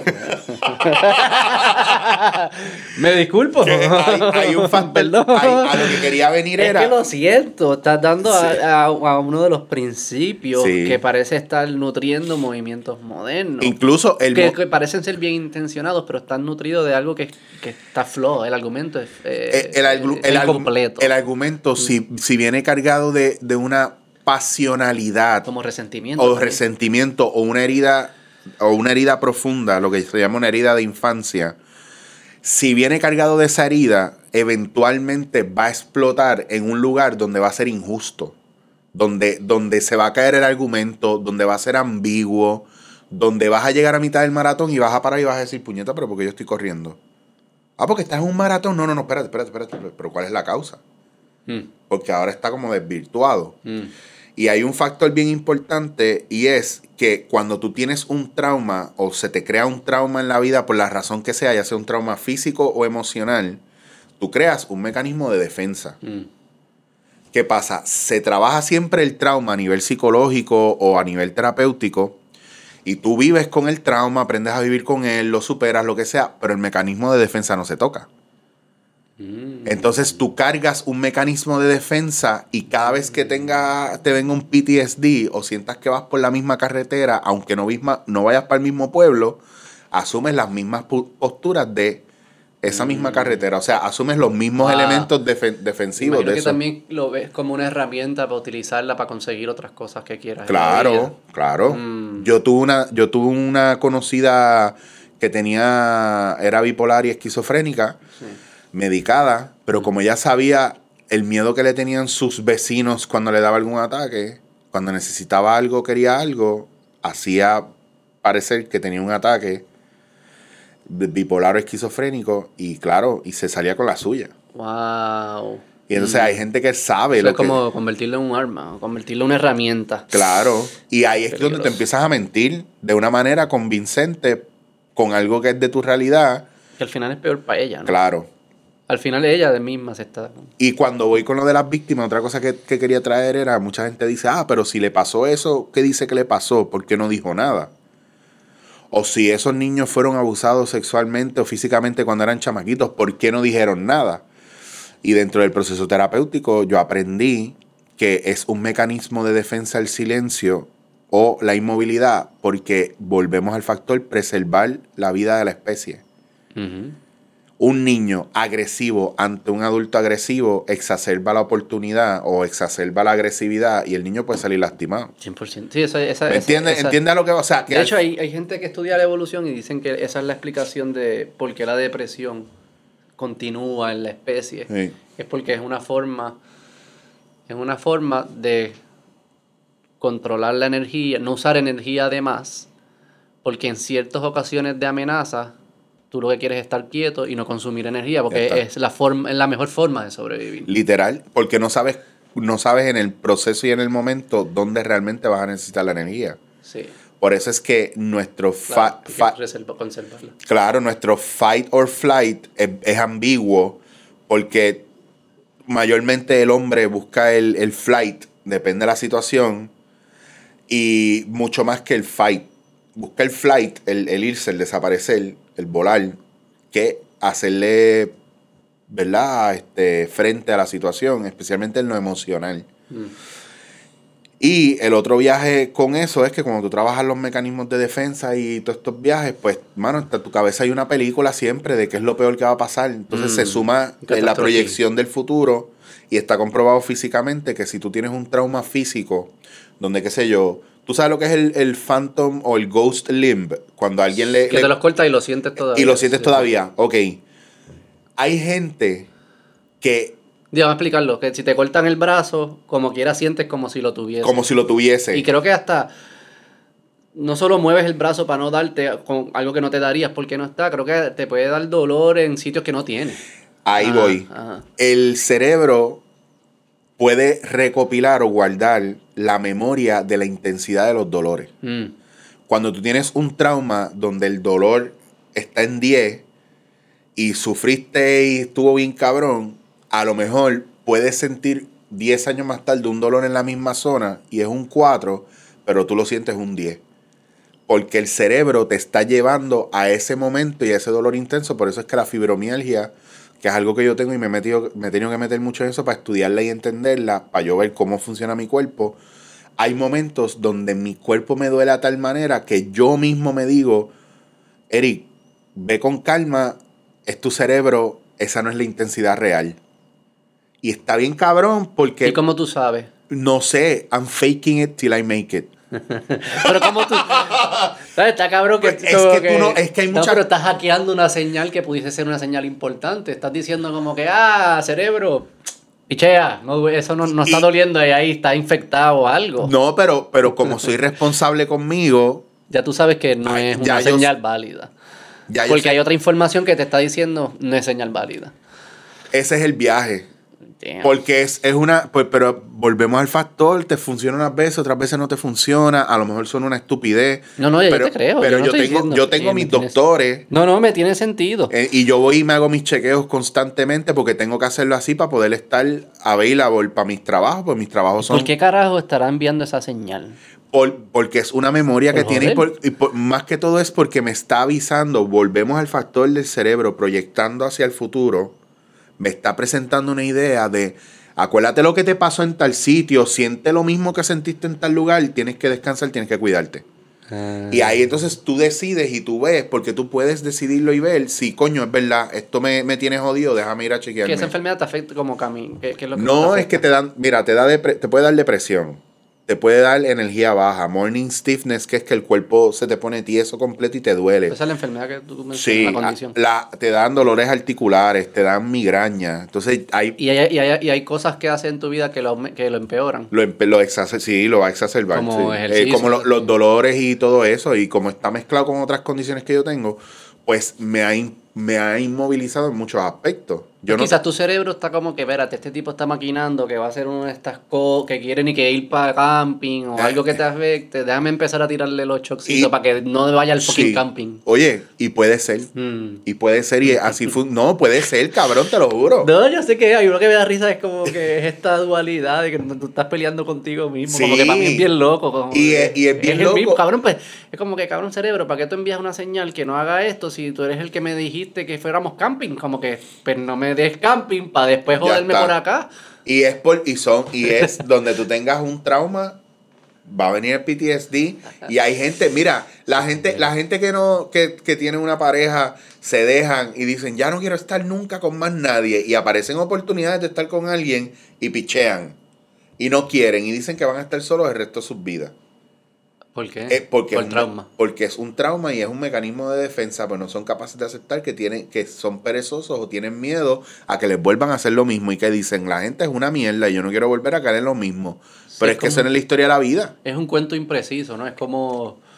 El trauma es un cuento impreciso, ¿verdad? Aquí lo hablamos con un psicólogo que le- una señora le tenía pánico a, a los lagartijos. Creo que tuvo un momento en su niñez que se quedó marcado. Los lagartijos son el Godzilla. Entonces tú le puedes, puedes ver uno en televisión y es que sí hay que salir corriendo y qué sé yo qué. Pero al final eso es que se programó en su cerebro, un cuento que es impreciso. No, hay lagartijos que si es un lagarto y estás en la selva, pues sí, tenle miedo, pero si es un lagartijo en tu casa no le tengas miedo. Como que esa precisión es importante. Y para nosotros, para nosotros, podría ser una estupidez. Y aún así, en el mundo de esa persona, el fin del mundo. puede ser el fin del mundo. Sí, Entonces, eso es también ser empático. Y uno poder darle espacio a, pues esto tiene eso, como yo no lo entiendo, ojo, Como yo no lo entiendo, tampoco lo voy a criticar. Pues empático con la vegana y el león. No, que se vaya a la sabana a ver si de verdad si en la Porque eso no fue ningún trauma. No, pero a mí me- ella me lo dijo con tanta seguridad, cabrón, que por eso yo dije, pues yo estoy mal. Eso es lo que yo digo. Dije, Yo estoy mal. Ella no es un el gurú. Quizás como que los leones, sabemos algo nuevo de los leones que yo no me he enterado. A lo mejor ella tuvo una suscripción de por vida Animal Planet y sí sabe algo que tú y yo no sabemos. Y se comunica con ellos. Claro, es como con los tiburones. En estos días que un tipo puso en sus redes, eh, ¿qué, qué hacer en caso de, de sentirse que un tiburón lo va a atacar? Esto es muy sencillo. Usted mantenga la calma y si se acerca el tiburón, trate de darle en la punta de la nariz con lo que usted tenga, hasta con el pie. Cabrón, yo veo un tiburón al lado mío, yo me voy a empezar a hundir hasta que me coma porque yo me voy a friquear. Yo no voy a estar pensando, ok, le tengo que dar en la punta de la nariz. Y todo así, encima del agua, buscando, chapoteando. Si fuese tan fácil, el tiburón no fuese el tiburón. ¿Entiendes? Como que nadie pensaría que el tiburón es Cabrón, tú me estás diciendo a mí que el tiburón es un pendejo. Ah, entonces no fuese tiburón. No. No. fuese el brand que. Porque la gente le A tiene menos que el tiburón nos lleve engañando cientos de años y en verdad es un pussy ahí. Lo- y cuando llega a la casa pues, es un nerd, se pone lente Sí, sí, y le gusta sí. Star Wars. Los cogí de pendejo de nuevo. Otro día más. Cogí de pendejo a los humanos. Neighbor Gatsby, ¿sabes quién es Neighbor Gatsby? El com- un comediante tiene. No, cuéntame. Él, él tiene un chiste de eso que él fue. Él fue a hacer stand-up a, creo que Honduras, un país de Centroamérica que había que, que hay culebra. Y entonces el tipo que lo lleva para allá y le dice, "Ah, va, vas a estar durmiendo, se aparecen culebras, es lo que pasa. Este, y como que- y si, lo importante es que si te muerde, asegúrate cogerla y traerla al hospital para saber cuál fue la que te mordió. A ver y él como que, cabrón, tú, es- tú sabes lo que es una fucking culebra. O sea, como yo no puedo coger una culebra normal, mucho menos después, cuando me acabo de despertar que me mordió. No voy a Me, me- me- me mordió esta culebra, deja- déjame buscar, déjame, Déjame cogerla y llevarla. Porque como no me va a picar de nuevo, porque ya pican una sola vez, mire cabrón. Y él le dice, ¿quién te dijo el plan? La culebra. ¿Quién, quién se inventó este plan? La culebra diciendo, no, no, dile que me- Dile si que- yo muerdo a alguien, dile que me coja. lleva, me lleva, me me lleva, me me lleva. lleva. Yo le digo, yo le digo lo que tú necesitas. Cabrón, ¿cómo no se nos ocurren estas mierdas? Estamos muy lejos de, de sobrevivir. Hemos hecho demasiado progreso. Eso suena como Sí. que quiero echar para atrás. Yo no, no, a mí me gusta donde yo vivo, pero No. yo creo que parte de la consecuencia de echar tanto progreso es que no sabemos, no conocemos qué es verdaderamente vivir con la naturaleza. Y- Estamos demasi- y lo vemos en televisión. Ay, qué lindo, el oso. Cabrón, tú ves un oso de frente. Corre. De- no sé si no. corre, pero quizás te No sé cuál es la estrategia, pero no estés contento. A No saques el teléfono para tomarle A mí me dijeron que te hagas el muerto. Y yo digo, bueno, muerto voy a estar si me coge, porque, Sí. cabrón, levanta esas garras y te da un sopetazo, te lleva el brazo completo. Y, y ojo, si tú peleas, te jodiste. Ah, Tú tienes que darle o un pistolazo, un hachazo o algo, porque esa mierda aguanta. Asegúrate que no estás solo en la selva y que corres más rápido con quien, está. Y, Eso que, es lo más y que si te trepas en un árbol, no vas a sobrevivir porque esos cabrones trepan Pero árboles. eso es lo que dicen, tú no tienes que correr más rápido el oso, tienes que correr más rápido con, que tu compañero. y bien cabrón tirando un palo para que se, para que se, le metes el pie, le caiga. metes el pie. Está cabrón. Sí, no sé cómo, eh, tiene que ser algo de eso, eh, eh, que, que lo vemos todo como... Y las muñe, los muñequitos, o sea, los muñequitos te los pintan todo como los animales son estos... Esta noción de que son súper pacíficos y hablan y tienen y los humani- humanizamos a los, a, los- animales. Que ese es el problema mayor de es nosotros. Nosotros queremos, queremos humanizar todo. Queremos los misterios del universo, los queremos humanizar y llegarlos, ponerlos en nuestra. Eres de en- mi equipo, ¿a ti te gusta deshumanizar? sí, full, por favor. Depende del concepto. No, yo digo como... O sea, nosotros no siempre existimos. Los humanos no siempre existieron. No. Y pretender que vamos a existir para siempre, pues es como absurdo, ¿no? Ajá, Yo Eh, creo eso. Yo creo que nuestra próxima etapa es, es robots. Esa es nuestra... de- Pues justo te iba a decir y que. entonces, para, terminar el, el- porque lo- el deshumanizar, en ese proceso van a estar gritando, estás deshumanizando al humano. Y yo voy a decir, pero es que es bueno, en esta ocasión es bueno, porque es que si no vamos a dejar de existir. Mejor es, mejor es evolucionar a algo. Tú no quieres ser como el manatí, que se, yo no sé, el que se acaba. Es- literal. Tú quieres ser el que puede evolucionar algo más. Y pues. Sí, y pues, yo creo que y para nosotros- eso hay que dejar de ser humano. Yo, sí, es verdad. Porque nosotros no somos. ¿De qué venimos? De, yo no sé cuál es el que viene antes de nosotros. Uno de los el- homo- uno de los homos de antes que Homo sapiens. O sea, no so- ellos, yo imagino en esos tiempos eh, estaban diciendo en el periódico como que, ah, estamos des Homo erectusando. a Sí, será. pero así vinieron los humanos. Pues, Es que es eso, nosotros de, de dónde estamos evolucionando realmente. Digo, si nos ponemos así en plan darwinista, alcoroso y proceso evolutivo, yo entiendo que ya al paso que vamos, y por eso es que yo no me he operado las rodillas, eh, es porque siento que la ciencia en algún momento, en 15, 20 años, a nivel ortopédico, me va a ayudar a yo evolucionar a de lo mierda que estoy ahora porque mi cuerpo tiene límite, a convertirme en otra cosa. A lo mejor no lo veo. Sí, yo no creo. Eso, eso, esa está cerca, sí, sí, eso está cerca. Pero- Digo, no sé, no, no conozco tu condición específica, pero eso está cerca. Pero, pero yo estoy, yo estoy en mi condición es eh, eh, que va en deterioro, Ah, ok. Que puede ser más rápido o más lento, son depende la, la, la situación, pero yo estoy en un punto donde yo no tengo cartílago, tengo artrosis, el ACL Ah, roto. es como O sea, son muchos elementos. tu genética planificó para vivir 15 años. Mi y- genética dijo, no, papi, no, tú te vas a usted tempranito. Así. Sí, vamos a timearlo para que en los 15 no quede nada. Ya está. Y de aquí a acá, entonces, que el día que tiraron la, la probeta en Calle Loíza con el Zika y salió el mosquito y me picó, ese día yo estaba al lado del tipo que tiró la probeta en medio de Calle Loíza y soltó el, el, el Zika, no el chikungunya ahí.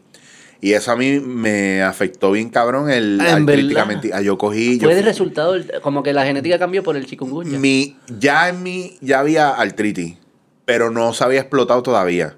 Ah. Y cuando me dio chikungunya, a mí me dio la chikungunya mala, mala, mala, mala, mala. Y, me, y me, se me quedó en el sistema como cinco años y pico. Y después ya de eso, Y eso aceleró el deterioro chacho papi, pero yo no te... ¿Por qué pasa eso? Pues es que el Zika lo que atacaba era, condi- era la- la- los joints y exacerbaba el proceso de, de artritis en mucha gente. No sabía, fíjate. Y pues, hermano, se, se volvió, no sé, una cosa de deterioro. Entonces, pues, de aquí a 15 años, a lo mejor yo puedo andar con andador, en silla de ruedas, a menos que la ciencia haga algo. Te pregunto, ¿tú crees que va a ser más humano con partes del cuerpo así, como tú dices, como que prostético, así, full. o vamos a estar como el Matrix conectado al cerebro y ya, y that's it? Yo creo que eso, ya están jugando con esa mierda si no lo tienen ya. Eso es lo fascinante. Lo cabrón es que, pues, no sería diferente a las películas que nos vivimos ahora, que nos pongan otra película. Si es uno en la vida real y se vive unas películas cabronas, que nos conecten a un servidor y nos den la realidad que queremos. Pero, El, infierno podría ser también que pero no- la realidad infi- Eso lo solo es que siempre terminamos este odio tema. es que está cabrón porque cuando tú vienes a ver lo que lo que te, lo que nos presentan en Matrix no es otra cosa que una que una cosa también védica, ¿verdad? De los Vedas de la India, donde se hablaba de Brahma y Maya, Brahma el divino creador y Maya la, el velo, la mentira, lo que ocultaba la realidad del universo y del mundo. Entonces, en Matrix, el Matrix, cuando tú estás dentro del Matrix, no es otra cosa que el velo de Maya, que te está presentando la realidad que tú quieres ver o que, o que, o que, o que Sí, Maya quiere que tú veas. ¿Me entiendes? Pero cómo colaboramos, eso es lo que a mí no me... Yo entiendo todo eso. Pero tú y yo tenemos, los humanos tendremos que seguir colaborando. Bueno. y yo no sé cómo colaboramos si, la, si no hay una realidad única. Si todo lo que yo veo, de repente si yo digo, ¿sabes que Yo quiero ver a Chicho como, como un panda, como un panda con gafas, qué sé yo qué, y este te quiere ver como tú eres ahora, y la otra persona te quiere ver como un tiburón, y el otro como un alien. Y tú te ves como Brad Pitt o, o tu artista favorito, whatever. Este, ¿Cómo vamos a colaborar? Yo no, estamos viviendo realidades completamente distintas fabricadas en nuestro cerebro. Yo no sé cómo yo voy a ser capaz. Pues yo creo que lo que nos permite colaborar es que hay una verdad obje- objetiva, ¿no? Como que Si hay un punto, bueno, eh, te hay- caes, si te tiras, te caes. ok, eso, eso es verdad para todo el mundo. Ok, vamos a empezar por ahí. Bueno, pero de ahí el precepto este védico también de la conciencia cósmica o la conciencia colectiva, donde todas estas pequeñas conciencias se conectan en una más grande. Es como cuando juegas Fortnite, son muchos personajes que van al mismo mapa, pero con diferentes, ¿verdad? Tasks o diferentes misiones o cosas que quieren hacer. Es un, es un orden individual. Ahora que yo pueda colaborar contigo en lo tuyo, va a pasar en el proceso que, yo no sé, tipo Matrix, tú estás dormido en una mierda allá, yo estoy dormido en una mierda acá, pero en esa conciencia, en esa plataforma, estamos juntos y colaboramos porque estamos en común, pero tú estás dormido en un lado allá Pero y- ¿cómo vamos a colaborar si lo que tú ves es distinto a lo que yo veo, lo que tú escuchas es distinto a lo que yo escucho? Porque tú dices, ah, cuando canta el pájaro, que suene a pájaro. Y yo, cuando canta el pájaro, que suene a Bad Bunny. Pero ya ahí lo estás orquestando desde arriba completamente y ese es el viaje que tú y yo, tú y yo Ah. vemos, tú y yo estamos viendo cosas distintas, pero vivimos en el mismo, en el mismo, bueno, casi en el mismo pueblo prácticamente y estamos hoy aquí juntos compartiendo unas cosas. Pero hay cosas que son, sí, sí. Obviamente cuando tú, cuando tú ves, tú ves algo distinto a lo que yo veo. Sí. Y lo escuchas, todos tus sentidos, de alguna forma, están filtrando cosas que el mío no filtra y viceversa. Este, pero igual así hay como un overlap grande Sí. de cosas en común. Sí. No sé si en el metaverso este no hay overlap, porque tú puedes construir lo que tú quieras. Bueno, la en la supraconciencia todo sucede a la vez, no hay tiempo ni espacio ni orden, todo está a la vez, pues, pero nosotros no tenemos acceso a eso porque somos tridimensionales o 4D. Estamos sé tratando de salir del 3D al 4D. Mi cerebro- Vamos a entrar en estos temas de verdad. Ah, vamos, vamos a cuántos de tú quieras ir. Tenemos que haber arrancado así, con esto. todos los que tú quieras. ¿Cuántos des hay? esto- ¿Cuántas eh, dimensiones hay? Explícame, explícame, Chicho. ¿Con cuántas dimensiones Yo no has sé, interactuado? yo no sé, yo me quedé en la quinta. Yo lo único, lo Hay más, cinco dimensiones. Yo me quedé en la quinta y creo que hay más ¿Cuáles de son? eso. Yo no, es que yo no sé. Yo no No, sé. ¿Cuáles son las tres? ¿Cuáles son las tres Estamos dimensiones? en, la, en la- en- estamos a 3D ahora ¿Qué mismo. tiempo, espacio y...? Y superespacio será, pues yo no sé. Hay- hay- No sabemos ni listar las tres y ya estamos ni que en seis. todavía ¿Cuáles tenemos- son las tres dimensiones? Todavía tenemos un- una máquina de, de, de colisión de hadrones allá en, en, en, en- allá en el carajo que todavía no ha explotado y sabe Dios si ya explotó en algún momento. ¿El qué? La- el, el, el Hadron Collider es allá en Suiza, Francia, ¿Qué está haciendo eso? que, que eso es, eso es lo de lo de buscar esa partícula de Dios donde está A replicar el, repe- replicar el Big el Bang. Big Bang. ¿Qué, qué pasa? Y si ya lo hicimos y no nos dimos cuenta. Aquí es que el cabrón este, el de curiosidad Sí. Agustín, me va a empezar a escribir, ah, estás Agustín, diciendo mierda. estás diciendo Agustín, ah, mierda. por eso es con Agustín que hay que hablar esta pendejada. Gracias pero- a él conecté contigo. Sí, Él pues, fue el que me Agustín es un duro. A mí me Ay, me encanta, porque, pero ves, Agustín es uno que él no se considera científico, que él no estudió ninguna de esas mierdas, pero es un aficionado de esto y sabe más que mucha gente que está hablando mierda por ahí. Sabe se- un montón. sabe con cojones. Como el, y le gusta el metal. Y le gusta el metal. metal. Leyendo y leyendo y leyendo. Está cabrón, nuestras ganas de, de aprender. Y hay, ta- y tanto porque no podemos pensar. El, mira, lo más que limita el pensamiento es la falta de curiosidad. Cuando nosotros nuestra mente está en juicio y no en curiosidad, dejamos de aprender. Y la mayoría de la gente, Mm. especialmente en este país, porque no puedo hablarte de otros países, yo voy a hablar de aquí. El 90% de la gente en este país está en juicio y no en curiosidad. ¿En juicio de qué? En De que juicio- el otro está bien o mal. o Eh, de me- de, de qué es verdad y qué no es verdad, qué está bien, qué está mal. Tú nunca vas a saber. Eh, eh, yo siempre hago el mismo ejemplo. Si yo pongo esta mierda aquí y tú tienes una, dos, tres cámaras, ¿cuál de las tres cámaras te, te está dando el, el tiro correcto? de- digo, Sí, sí, va. ajá, depende de lo que sea correcto. ¿Qué es correcto para ti? Lo que la audiencia quiera, O lo que tú o necesites. lo que yo quiera, exacto, lo que... Pero esta cámara te está mintiendo, esta te miente, esta te miente. No, cada una está viendo desde su punto de vista esto. Ajá. Pues entonces, ¿por qué pensamos que, ah, estas dos cámaras están mal, esta es la que está bien? No. ¿Por qué? Porque esta podría estar de Digo, frente si viendo. esta cámara hace un avión que se cae, pues está mal. Es, una- es un mal ingeniero. Sea, como que hay cosas, hay cosas que son objetivas y cosas que son subjetivas. Yo Ah. creo que ese- esa es la, donde nos confundimos. Por eso lo que está. hay cosas que no son objetivas. hay cosas que no son objetivas. pero hay cosas que sí son objetivas. Claro, por eso hablamos del juicio y de la visión. Esta, esta es la verdad. Y hay gente viendo la verdad desde diferentes puntos de vista. Mm. Pero si tú no tienes la información de acá atrás, ¿por qué piensas que este lado es el único verdadero? Sí, el problema exacto. El problema es vivir asumiendo que todo lo que tú ves es todo, todo lo que tú piensas es todo, que tú estás, que tú estás bien, estás. Pero no, no es que solo, que no hay cosas que tú no sabes que no sabes. Ya está. Y obviamente eh, tienes, tienes, tienes, si alguna vez aprendiste algo, nada más con ese evento, tú tienes que darte cuenta que hubo un momento en tu vida que no sabías algo que era cierto. Ya. Y ya, o sea, que debes asumir que siempre es así. Y ya está. Es eso. Y ya está. Y hay veces que el totalitarismo y el juicio de que no, esto fue lo que me dijeron, esto es lo que yo veo, esto es lo que es, impide que tú puedas aprender porque, porque no estás virando el vaso, porque no le estás dando la vuelta. Hay gente que, que puede virar el vaso para analizarlo y hay gente que dice, no, porque es que no quiero dar la vuelta, no quiero verlo de atrás, pero vira el vaso. No, tampoco quiero. Prefiero lo que veo desde aquí. Yo no tengo problemas con eso. No. Porque yo creo que en muchas cosas de nuestra vida nosotros hacemos eso también. El Claro. problema que tuviese es decir, caerte de culo, no, es que eso es lo único que es del vaso y mi visión está bien. Yo no tengo problema que tú digas, ¿sabes qué? Hay cosas que yo no quiero saber y voy a vivir con lo que sé. No quiero imponérselo a los demás ni nada, solo quiero vivir así porque en, en verdad es limitado el espacio. No puedo estar aprendiendo todo de todo. Y eso es Eso una... está bien, pero, eso- de- pero caerme de culo de que no, no, no. No quiero aprender y lo que yo sé es lo que Es es. lo que es. No, ya está, garete. Y tú no piensas que hay muchos puertorriqueños que viven así. Yo creo que en todas partes del mundo. Pero vamos a hablar de Puerto así. Rico nada más porque... Muchos puertorriqueños que viven, vamos a describir, describe, ¿verdad? deme una situación. Tú que eres de impro, invéntate una situación. Bueno, mira lo mismo de las vacunas, cabrón.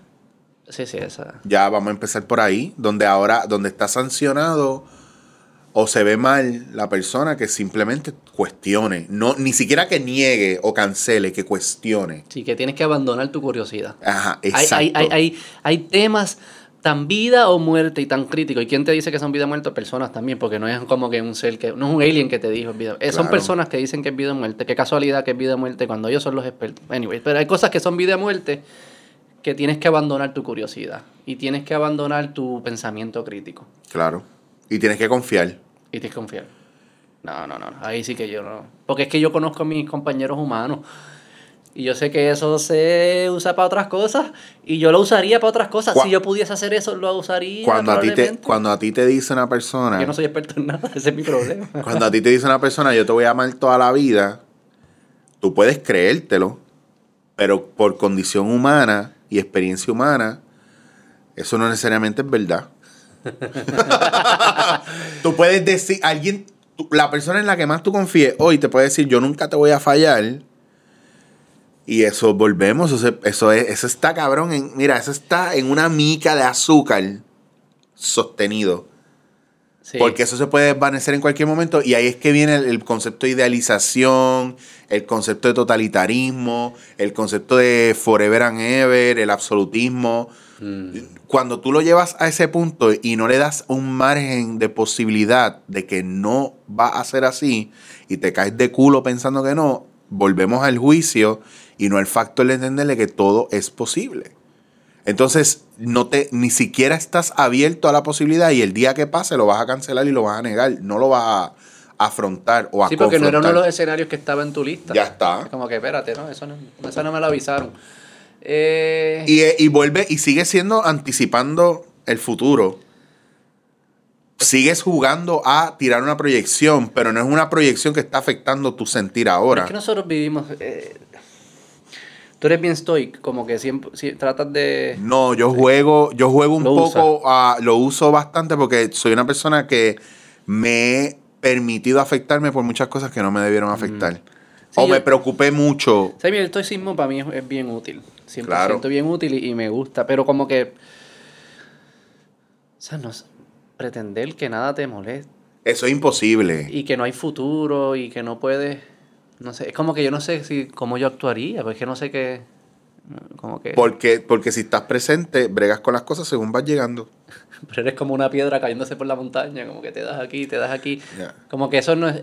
Ser humano tiene un componente de, de afectar tu ambiente para llegar a donde tú quieres llegar. Sí, es parte del proceso Y tienes que evolutivo. estar anticipando. Para poder afectar el ambiente es mejor estar anticipando. No puedes estar reaccionando todo el tiempo. Sí, O pero sea, no yo- sé cómo yo, yo sé que ellos tendrán una respuesta. O tú, Bueno, pero sabes es- mucho de esto también, no sé si sabes. es que el, al final, al final, el truco realmente, al final en todo esto, el truco es estar presente y escuchar. Y hay momentos donde va a tocar hablar, pero si estás presente empiezas a identificar. Y el problema es que si estamos mucho en nuestra cabeza, estamos para adelante y para atrás, para adelante y para atrás, para adelante y para atrás, nunca estamos en el presente. Y cuando yo digo en el presente, yo estoy aquí contigo hablando, escuchándote. Yo no puedo estar pensando en lo que yo tengo que hacer después. Sí. Podría, Y se siente bien estar en el presente. Es que te presto más atención, me prestas más atención, hay más, hay más sinergia, más conexión. Y no hay- pasó nada, no pasa nada tampoco. No. Al contrario, exacto. eh, como tú dices, hay más conexión, eh, pasa algo. A mí me gusta Es mí- que el futuro nunca se acaba, ese es el problema del futuro. Si tú depositas todo, todos tus pensamientos del futuro, el futuro nunca llega, por definición. No existe. Sí, sí, ojo, e- es relativo, porque lo que existe es el no presente. existe. Nunca existe. El Es- futuro o, nunca o existe. estás en el presente, pero lo que, lo que podría ocurrir Sí, sí, o es va a verdad. el, futuro no, el futuro no existe. Wow. El pasado existe, sí, el pasado sí existe. O tampoco. Bueno, tú tienes una experiencia de vida, pero. Esto pasó, esto pasó, esto pasó, esto pasó, esto pasó. Ajá, exacto. Es que al final cuando vienes a ver, pues, pues vamos a decirlo de esta manera, tú siempre estás en el presente, no hay break. Eso sí, sí. Bueno, Pues- esa, sí, esa, sí, esa sí te la compro. ¿Y por qué no vivimos en el presente? Y vivimos con la angustia del Yo pasado. creo que vivimos. en- Es imposible no vivir en el presente. Pero mentalmente no lo vivimos. Ah. Ah, me salió esta así. Ah. A lo que voy es que siempre estamos nada. Mira, yo, yo, lo, yo lo veo de esta manera. El pasado es la playa, esta es la arena de la playa. El presente es la orilla donde el agua se encuentra la con la arena. mano. Mano, a mí no me gusta mucho, pero el ejemplo está dale. nítido. Ok, dale. Ah, Espera, bueno, empieza eh, de nuevo porque dijiste playa, ya está encojonado. a mí, la playa, a mí me gusta la playa, hace tiempo no voy, pero me gusta de lejos. Cuando digo de lejos, me gusta ver el mar. Yo prefiero las piscinas. olerlo. Yo de la piscina cerca de la playa es lo mejor. Ya está. Sí, sí, que estás en, en la piscina, pero ves el mar. Puf, De acuerdo. estamos en victoria. Porque en la piscina no hay un tiburón, no hay alga, Arena. no hay arena, no hay mierdas que te piquen. So, estamos en ley por O sea, ahora. en verdad, yo no creo en el creador nada por la arena. Yo en verdad creo que Ahí tú podías inventar algo mejor que la puta claro, arena. hay, hay, yo pienso que hay creadores que tienen ganas de joder. Fair enough. Ok, vuélvate, jodí tu analogía de, del Entonces, pasado de la para arena. mí, el, el- la arena es el pasado, ¿verdad? Piensa en una playa que tenga mucha arena, un día bien caliente de verano, que está sin chancla en la arena. Ese pasado te empieza a quemar y te empieza a joder. Pues te empiezas a correr hacia la orilla. No te quieres meter al agua todavía. Te, te quieres, llegas a la orilla y empiezas a sentir el agua en la arena como que te refresca. Pues estás en el presente, estás en control, estás bien. Estás en paz te metes al agua y te pones a flotar y empiezas a vagar por ese océano enorme y esas olas que son tus pensamientos que se disipan hacia el futuro o que se disparan al futuro y cuando caes en tiempo y quieres estar en el presente, estás tan metido en, Abrumado. eh, abrumado con, con tus pensamientos que te das cuenta que la marea te llevó para la puñeta, te da una ansiedad cabrona y ahora estás buscando volver a la orilla. Pero ya proyectaste tanto hacia el futuro que, y te quedaste tanto hacia el futuro que cualquier cosa donde te muevas te da miedo porque no, no, no, no has podido tocar fondo. Y Wow. piensas que o estás bien hondo, las olas no te dejan llegar y hay gente que se ahoga O sea, en sus dices- proyecciones del futuro. Y el presente es la, donde, el, Donde se el conecta. el pasado y el futuro conectan. Ya está. Y mientras más. Y tú dices, no está mal irte un poquito a la arena a aventurar, no está mal irte un poquito al mar a aventurar, pero mantente cerca, que es como un equilibrio. Hay un equilibrio porque puedes coger la firmeza de la arena hasta cierto punto, pero, ¿verdad? Lo, refres- el- lo refrescante que puede ser la anticipación del mar en tus pies o de que sabes que puedes entrar y... Pero si te da hambre, vas a tener que ir, ir por la arena. o Otra vez, te jodiste. Pero si te mojas en los pies primero, te aguantas un poco más el calor. los kioscos están en el pasado. A menos que sea una piscina que tiene la barra dentro de la piscina. ¿Y cómo es el presente, el futuro, el fu- el futuro y pasado? Es una piscina. Explícame el de la piscina. La, no, la piscina afuera. Eso cuando estás afuera que te calienta la, la- el cemento ese de, de la piscina versus meterte al agua. Pues la escalera, si estás en la escalera, estás en el presente. Y si hay barra, mejor. Sí, el, eh, el mar funciona un poco mejor. Porque es como que. También el mar parece infinito, ¿no? Bien cabrón. Y sabes que no lo es. Esa es la mierda. Que es curioso que sepamos más- a lo mejor más del espacio que de las profundidades del mar, de, de, la, de la tierra. ¿Tú crees? No, no hay forma. No, ya estás yendo. Esos son como los argumentos vegan, esos que salen en Facebook. como Cabrón, que Cabrón, a- no hay- hemos no- llegado hasta el bien. fondo de la trinchera más profunda que hemos Agustín, podido. ayúdame en esta. Pero el espacio es expansivo Claro. y, y no, sabe, no sabemos ni cuán, ¿sabes? Como ni. Para calcular el porciento de cuánto hemos descubierto, Obligado. no sabemos ni cuál es el denominador, eh, no sabemos ni cuán grande y abarcador Pero es el aún espacio. así se ha El llegado. mar sí sabemos. Sí, bueno, se ha llegado a una profundidad, pero todavía falta un montón. Pero también lo podemos calcular. O sea, el espacio es como. Creo, creo Y que. nunca deja de crecer. Ah, no, claro, no. Está en un proceso de expansión total. Pero ¿y cuándo vamos a entrar a las civilizaciones que están dentro de la Tierra? ¿Tú crees? ¿Los lizards y eso? No sé si Lizard o no, pero yo creo que tiene que... ya te tengo, ya te tengo. Eh, eh, para fin de año vamos a hacer otro Beto Podcast. Por favor. Y vamos a hacer. Hay que no, decirle- no, no estoy acabando, the way, si quieres No, acabar. no, no, yo no- Pero es como que me- una idea que tengo y la vamos a hacer. Vamos a venir, vamos a fumar, vamos a apagar las luces un poco, ¿no? Tiene que hacer tu trabajo. Nos vamos a poner gorritos de aluminio y vamos a solamente hablar de conspiraciones. Esa es buena. Porque yo me parece que you dabble in conspiracy. Hay dos o tres cosas ahí. ahí. me tripean, me tripean. Vamos a hablar de eso que A mí me gusta pensar de lo que puede ser capaz el ser humano mezclado con la posibilidad de que hayan otros seres inteligentes que colaboren en los procesos. Yo estoy 100%. Lo nítido de las conspiraciones. Vamos a decir que hay 100 conspiraciones. 98 son mierda. Pero hay dos que son verdad. Y no sabemos cuáles son esas dos. Y eso es lo que hay que descifrar en el Beto Podcast. ¿Cuáles serán, ¿Cuáles serán las conspiraciones reales? Estoy seguro que hay. No puede ser que todas estén mal. Porque por lo menos vamos a partir de la premisa de que ya teoría de conspiración, nada, es la CIA jodiendo con nosotros desde que mataron a Kennedy. Como que ese concepto tú dices. ese concepto de Ah. teoría de conspiración para invalidar. Pero de repente yo pienso que hay, yo creo que pueden haber dos o tres más que sean reales. Por ejemplo, Kennedy es real, el CIA lo, lo mata. A full. Digo, nos estamos cayendo de culo aquí. Sí. Pero eh, ah, sí, no, yo estuve ahí, yo estuve ahí ese día. Sí, sí. Yo soy un viajero del tiempo. Bueno, pero la de, la de, la de. Yo tenía hambre, tuve que caminar para atrás en la arena y vi a Kennedy que lo estaban matando. Este, eh, de- la de, la de Epstein, la de los pedófilos y las islas, eso era una teoría de conspiración hace par de años y eso es verdad. Y eso es verdad, porque ya dejaron de ser teoría y ya se pudieron probar de la misma manera que se va a, el velo del cabala y de todo esto que está pasando en Estados Unidos y estas sociedades ¿El velo de secretas del cabala y de del, del cabal, perdón, el cabala no el cabal. Voy a tener que estudiar antes de este episodio porque El- tú me vas a tirar una que yo no conozco. Esta Bueno, es la de lo- Bohemian Grove y esas cosas. Toda esta mierda de todos los grupos que controlan, bueno, El, el Deep State. el Deep State. ¿Tú crees en el Yo Deep creo State? en el Deep State. ¿Quién compone el Deep State? Gente con chavo y con poder, porque ahora mismo el tipo este del World ¿Pero crees que Economic es una conspiración No es- no es una- organizada o es como que es que así es que pasan las cosas? Lo que pasa- Como lo que pasa es no, que hay que no hay que ni reunirse type thing. Yo pienso que todo esto ya está hasta cierto punto como manipulado y calibrado y, se, y son tan pacientes y están tan bien cómodos que según van pasando las cosas es como que se llaman después y dicen, mira cabrón, ¿te acuerdas lo que habíamos dicho para hacer si pasaba esto? Pues va a pasar. ¿Tú Ah, pues ah, dale, Hay un grupo. WhatsApp, hay un grupo WhatsApp. WhatsApp. Corillo, estén pendientes que viene un- esta tormenta para tal sitio. Y Eh, emojis ahí. Ajá. ¡Eh, por fin se nos dio! Y yo, yo me lo vivo así bien cabrón. Yo me río con teorías de cojones. conspiración de teorías de conspiración. Si yo en tengo teoría- yo- Porque no hay mejor teoría de conspiración que una teoría de conspiración sobre una teoría de conspiración detrás de una teoría de conspiración.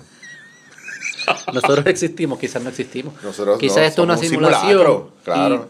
Y, y a ti cuando crearon el personaje dijeron conspiracy theory 100% con, Ahora con los mismo, jugadores de Madden. ahora mismo, yo soy como un... tú- todos nosotros somos como personajes de Fortnite. Hay un alien que escogió ser él en la computadora ahí. Y, Ok. y está... Se le acabó el presupuesto y esto fue lo que salió. y lo dejó ahí y ahora está en la nevera buscándose algo de comer y como el personaje de él no tiene que hacer mucho Y se queda, Ay, til- cabrón se queda tilteado, se queda tilteado. está switchando cámaras ahí no tiene que hacer mucho lo voy a dejar déjame dejarle este, este. Se queda- No fui yo que se tilteó. Se fue la luz en, en el lugar donde está el alien. déjame hacer Luma. tiro, déjame hacer tiro abierto voy para el baño o sea está ahí arriba ahora se sienta en la computadora y vuelve otra vez Y se cae internet allá arriba. ¿no? no eso, eso, eso es de esos de esos de un billón Eso de es un dios. Un- Sí, eso es lo que nivel- llamaríamos un dios. nivel Dios Ahí hay cosas, hay cosas. Lo que pasa es que, mira, hasta el presente no es realmente picharle a toda esa mierda. No, pero puedes jugar con eso. Y estar en el día a día. Para mí también es como A mí me no ser esclavo de eso, para mí. Como Hay gente que no duerme por teorías de conspiración. pensando en eso. En verdad. Pues eso ya es. Ya dejaste que se apoderara de ti. Sí, pero en algún momento, de, pero también es cuánto lo consume, pues tú puedes ser un junkie de eso y vivírtela. Y hay gente que ha llegado al punto de tratar de irse, eh, ¿cómo se dice? Este, off-grid bien cabrón, pensando que nada va a pasar. Oh, estoy off-grid, estoy a salvo. Y un día, 15 años más tarde, van a al supermercado a comprar unas cosas porque por fin se le acabaron los suministros y se da cuenta que el mundo se acabó. ¿Te imaginas eso, cabrón? Como que, ah, como Que- que, tenía que- razón. Que, ¡ah! ¡Puñeta! Y todos los pueblos vacíos. Eso estaría cabrón. Que tú te levantas un día, te fuiste off-grid. No te conectabas ni internet ni nada. Y te diste, vamos para el carajo, por una cabaña en el monte. Y un día dices, puñeta, pues por fin, después de 15 años, toca bajar al pueblo a buscar cosas. Te montas en tu guagua, que no la prende hace tiempo. Y prendió. o sea, Y que- prendió random. ¿Qué carro tú random. tienes? Es lo primero que ¿qué carro tú tienes? Porque, Ay, porque eh, prendan 15 años. De- claro, de- después viene a meter la fega aquí que era un Toyota y que los Toyotas no se, no se joden. Mire, cabrón. y No se tenía joden. gasolina y... Mire, cabrón. El punto es Y que. llegas ahí pa, Llegas al- y la carretera milagrosamente existe todavía, no, Te- los árboles no están encima. No, y todo, y, ah, mira, todo bien bonito, bien chévere. y Llegaste y el pueblo vacío. Por eso te dicen como que, ah, no, es que si, y si viene un ataque y se va a morir todo el mundo, tú no quieres proteger, yo no quiero ser el único que queda. No, Eso jamás. es peor. Yo, Eso es Yo peor. quiero morir con todo el mundo. Si todo Yo- el mundo se va, yo me voy. también. Yo, si, me, si puedo ser de los primeros, mejor. No, no primero. Cabrón. No, porque si a mí... Pero entonces vas a ver a todo el mundo morir. Yo estoy dispuesto con ver a todo el mundo, no a todo el mundo, o sea, yo estoy dispuesto con ver a todo el mundo morir si existe la posibilidad que al final queda como 25% y yo soy de ese corillo. Mm. ¿Entiendes? Es como que La vas a tener bien difícil. yo tengo fe todavía de que puede surgir algo que quedamos 25%. Pero una vez baje de 15, pues yo me, ah, pues yo me voy. Sí. Pero ve- yo te imagino tú con un app chequeando. Ok, ¿cuántos ¿Por cuánto quedan? ¿Qué por ciento? Diablo, van por 24. Eh, yo creo que ya no. eh. o sea, que para yo sobre si viene un Tiene que haber evento un de World Domination App, como que cuánta población queda o algo así. Hay que, eso hay que buscar. Tiene ¿Cómo que haber así? Un app que te diga cuánta gente queda en el mundo. ¿Habrá Google. alguno? Sí, Google. Déjame ver cuánta gente hay en, En el Google mundo. te va a decir. Yo voy a ¿Sabes buscar. cuánta gente ha vivido? Creo que esos 100 bi- 120 billones de personas han existido. How- sería, ¿cómo es? How much people o how many? No. How, How many people? many people? Population, world population, puedes poner también. Are- mira, how many people are in the world. ¿Cuántas? Puse how many people y me pone how many people are in the world. Nos están escuchando, ¿viste? Conspiración. O no somos los únicos dos simios que han buscado, han hecho esta pregunta. Dice que hay 7.753 billones en 2020. 7.7 billones de personas. Cinco de ellas o cuatro de ellas en China y, y India, en India, algo así. No, más como cuatro probablemente. What is 1% of the world population? 78 millones. Es un montón de gente. Cabrón, ¿viste? un Que antes. 7.8 millones de personas. Billones. No, no. Era el 10%. Ah, 70, ah, exacto. 78 millones, perdón. es el 1%. Por eso nosotros somos 1%. Eso como que, ah, 1%, depende, en- dep- todo depende de cuál tú, el grupo estás escogiendo. Si coges el mundo entero, nosotros somos 1%, pero... Sí, con acceso a comida, acceso a comida. Ah, O sea, bueno. cuando dicen 1%, ah, lo privilegiado 1%, dicen, pero está bien, pero estás escogiendo un grupo que te conviene en tu argumento. Si lo agrandas el grupo, tú eres 1%. ¿Tú te sientes parte del 1%? Mundial. Claro, puedo hacer un podcast, puedo pasar cuatro horas hablando de aliens, sabiendo que hay comida en un colmado. Es verdad. Que no hay una guerra que se está peleando aquí, que mi esposa y mi hija están seguras y mi hijo Que- está en una escuela. Y lo más cabrón es que la gente no lo ve de esa manera. Sí, sí. No, no, yo sé. Porque, porque definen el grupo para no ser 1%. Por- El- el- no quieren ser 1% porque es mejor como víctima. o no sé sí, qué. yo iba, iba Sí, para ahí. sí, iba, sí. Todo. Si me posiciono como víctima, tengo un derecho de víctima de como yo no soy del 1%, pues me puedo quejar. no sé. ahora nadie quiere ser parte, nadie quiere aceptar su privilegio. Exacto, como de- Este, ¿Qué privilegio tiene todo el mundo? No critiques mi privilegio me- si no conoces el tuyo. Como mis papás, yo me en una familia estable, mis dos papás no se divorciaron. Como que, ah, que tú querías que los convenciera para que se divorciaran. ¿Sabes qué, qué, qué, qué hago? ¿Qué quieres que haga? Fue bueno, fue bueno. Está cabrón es porque- bueno. Eso no es lo que queremos que todo el mundo viva en un lugar. No que el divorcio sea como que inmoral o lo que sea, pero un lugar que un niño crezca en un lugar estable. Porque entonces es una penalidad el que yo crecí en un lugar estable. Yo fui una buena, yo fui a una escuela privada, fui al colegio, a un colegio. ¡Ah! De cole- pero Yo traté de convencer a papá que me enviara a la peor escuela de Puerto Rico, pero no me quería llevar. ¿Qué No, no, que yo, haga? no, yo le digo a mi papá, a mi familia, yo le digo a todo el mundo alrededor mío, no me, Dame, den- papá, no- dame, papá, dame. no, no me den dinero, yo no necesito dinero, yo voy a sufrir. Para que, para que la gente me vea sufriendo. Y si me ven sufriendo, soy digno Sí, sí, de la admiración de los demás. Exacto. Maltrátame, mamá, por favor. ¿Qué tú quieres de Navidad, Beto? Que me des dos bofetas. Frente a todo el mundo, grábalo en video para que me cojan pena. Es ¿Por qué somos así? loco. Yo creo que se ha creado.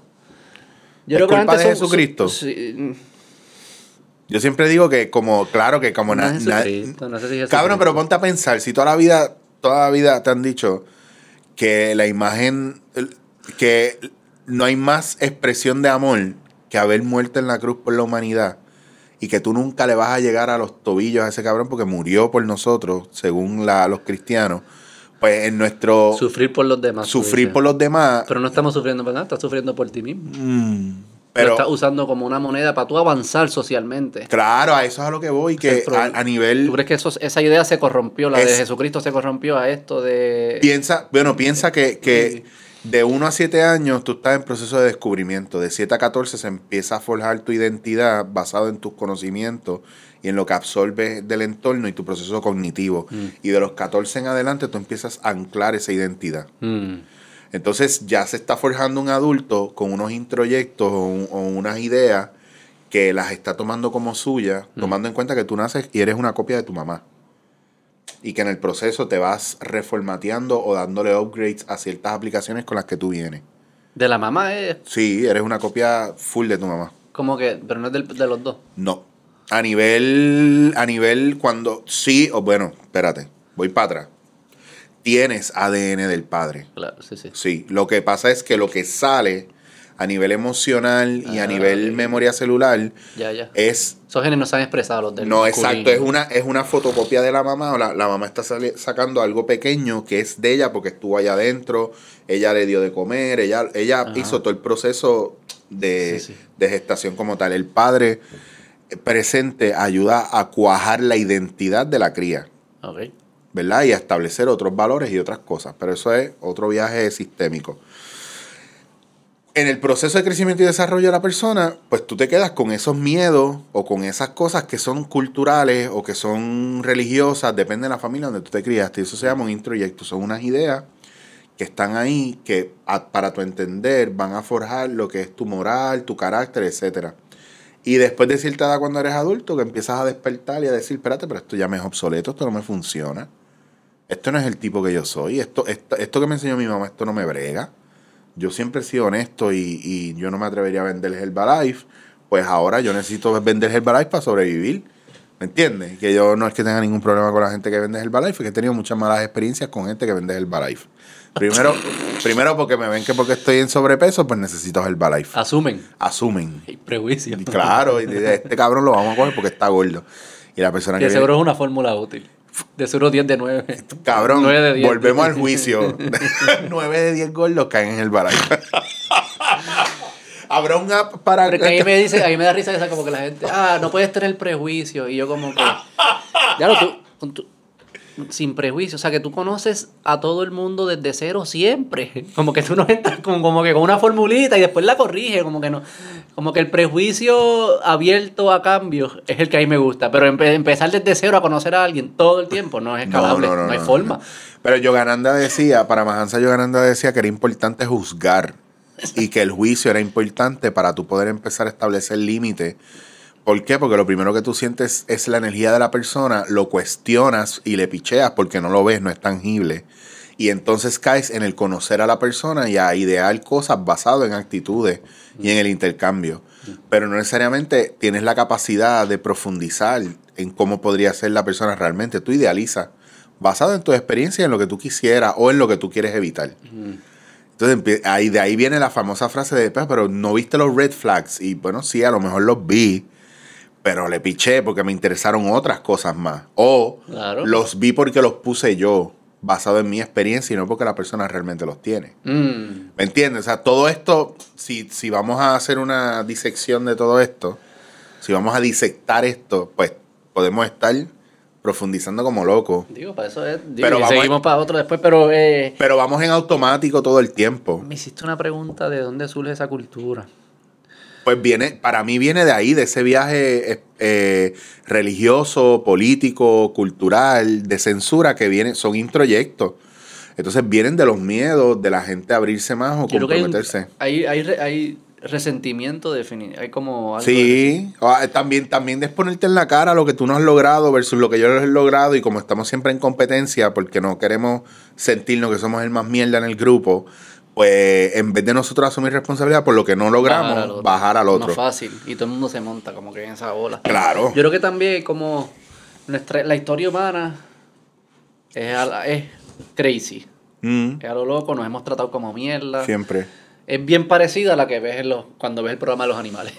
Ajá. Bien parecida. Y no hay razón para la que sea distinta. Porque, es- digo, no hay, no hay razón, en el sen- no estoy diciendo que era bueno, estoy diciendo que si venimos de ahí y ellos hacen eso, pero nosotros probablemente tendríamos que pasar por eso. Lo que pasa es que nosotros no, no, ellos, en, en una cuestión animal hay una jerarquía, hay un orden, hay una preval, hay un orden, mira, hay un, hay una ley de intercambio, hay una ley de aceptación, Mm. hay una ley de prevalencia Mm. y hay una ley de responsabilidad. Mm. La ley de prevalencia, el orden en el que están. Ley de aceptación es que si este es el alfa, este es el que seguimos. Y ley de aceptación, que yo creo que es bien importante, lo que tú ves y lo que estás, pues lo aceptas y le permites ser y, si, y decides si lo sigues o no. Pero la ley de responsabilidad implica que donde tú estés parado dentro de la ley de prevalencia y del orden, pues tú tienes una responsabilidad. Mm. En, en la sabana africana y entre los leones, el león no hace un bicho. No, caminar es como un modelo. Ya está. Y la leona es la que sale a cazar, Cuida a los niños cuida a los niños y hace toda esa mierda, pero el primer, como debe ser. el primer bocado de la presa lo da ella. Y le trae, ¿verdad? Al león o le trae a la manada lo suyo, pero, pero es por, pero hay una razón de ser por eso. Ahora, nosotros Pero se configuraron así porque probablemente es lo mejor para sobrevivir. porque era, porque es su especie, y es como su especie trabaja, mira los monos también. Ay, porque no todas son así. Claro, entonces mira los monos. Y pues, pues los seres humanos que tenemos otro tipo de conciencia, por eso somos Homo sapiens o whatever, como seamos Homo cyborgs ahora, pues, pues claro, no funcionamos a nivel emocional. En vez de decir, por ejemplo, ah, viene este cabrón puertorriqueño que le ha dado la vuelta al mundo y sabe un montón de cosas nuevas, llega a Puerto Rico otra vez. Y se junta con este corillo de gente que no sabe lo que él sabe. Ajá. Ah, este mamabicho que se cree que lo sabe todo porque viajó el mundo. ¿Por qué lo rechaza? Porque te sientes menos. Pero eso es ego. Claro, por eso, Porque porque, estás perdiendo una gran oportunidad. porque estamos funcionando a nivel emocional. Empezamos a tener miedo de que nos desplacen, de que no nos hagan caso, de que en la seamos jerarquía. menos. Claro. Estás pensando en no estar abajo en la jerarquía. No estamos pensando que en la jerarquía, si todos mejoramos, pudiéramos mejorar todo. Sí, sí, sí. este tipo puede ser excelente Es eslabón. zero sum. Es lo que veían, es, es lo de lo que te pasaba a ti en la radio y en televisión. Es asumir que el mundo es suma cero. O sea que si este es bueno, pues yo soy malo. Si este está arriba, yo estoy abajo. Ajá. Y para yo estar arriba, pues tengo que bajarlo. No es que los dos podemos subir y mejorar nuestra condición de vida juntos. Mira, mi abuelo me enseñó a mí que tú puedes llegar a lo más alto que tú quieras llegar y subir la montaña más alta, bien cabrón, pero si abajo hay gente tirada que se cayó por tu culpa, que te tires y vuelvas a empezar.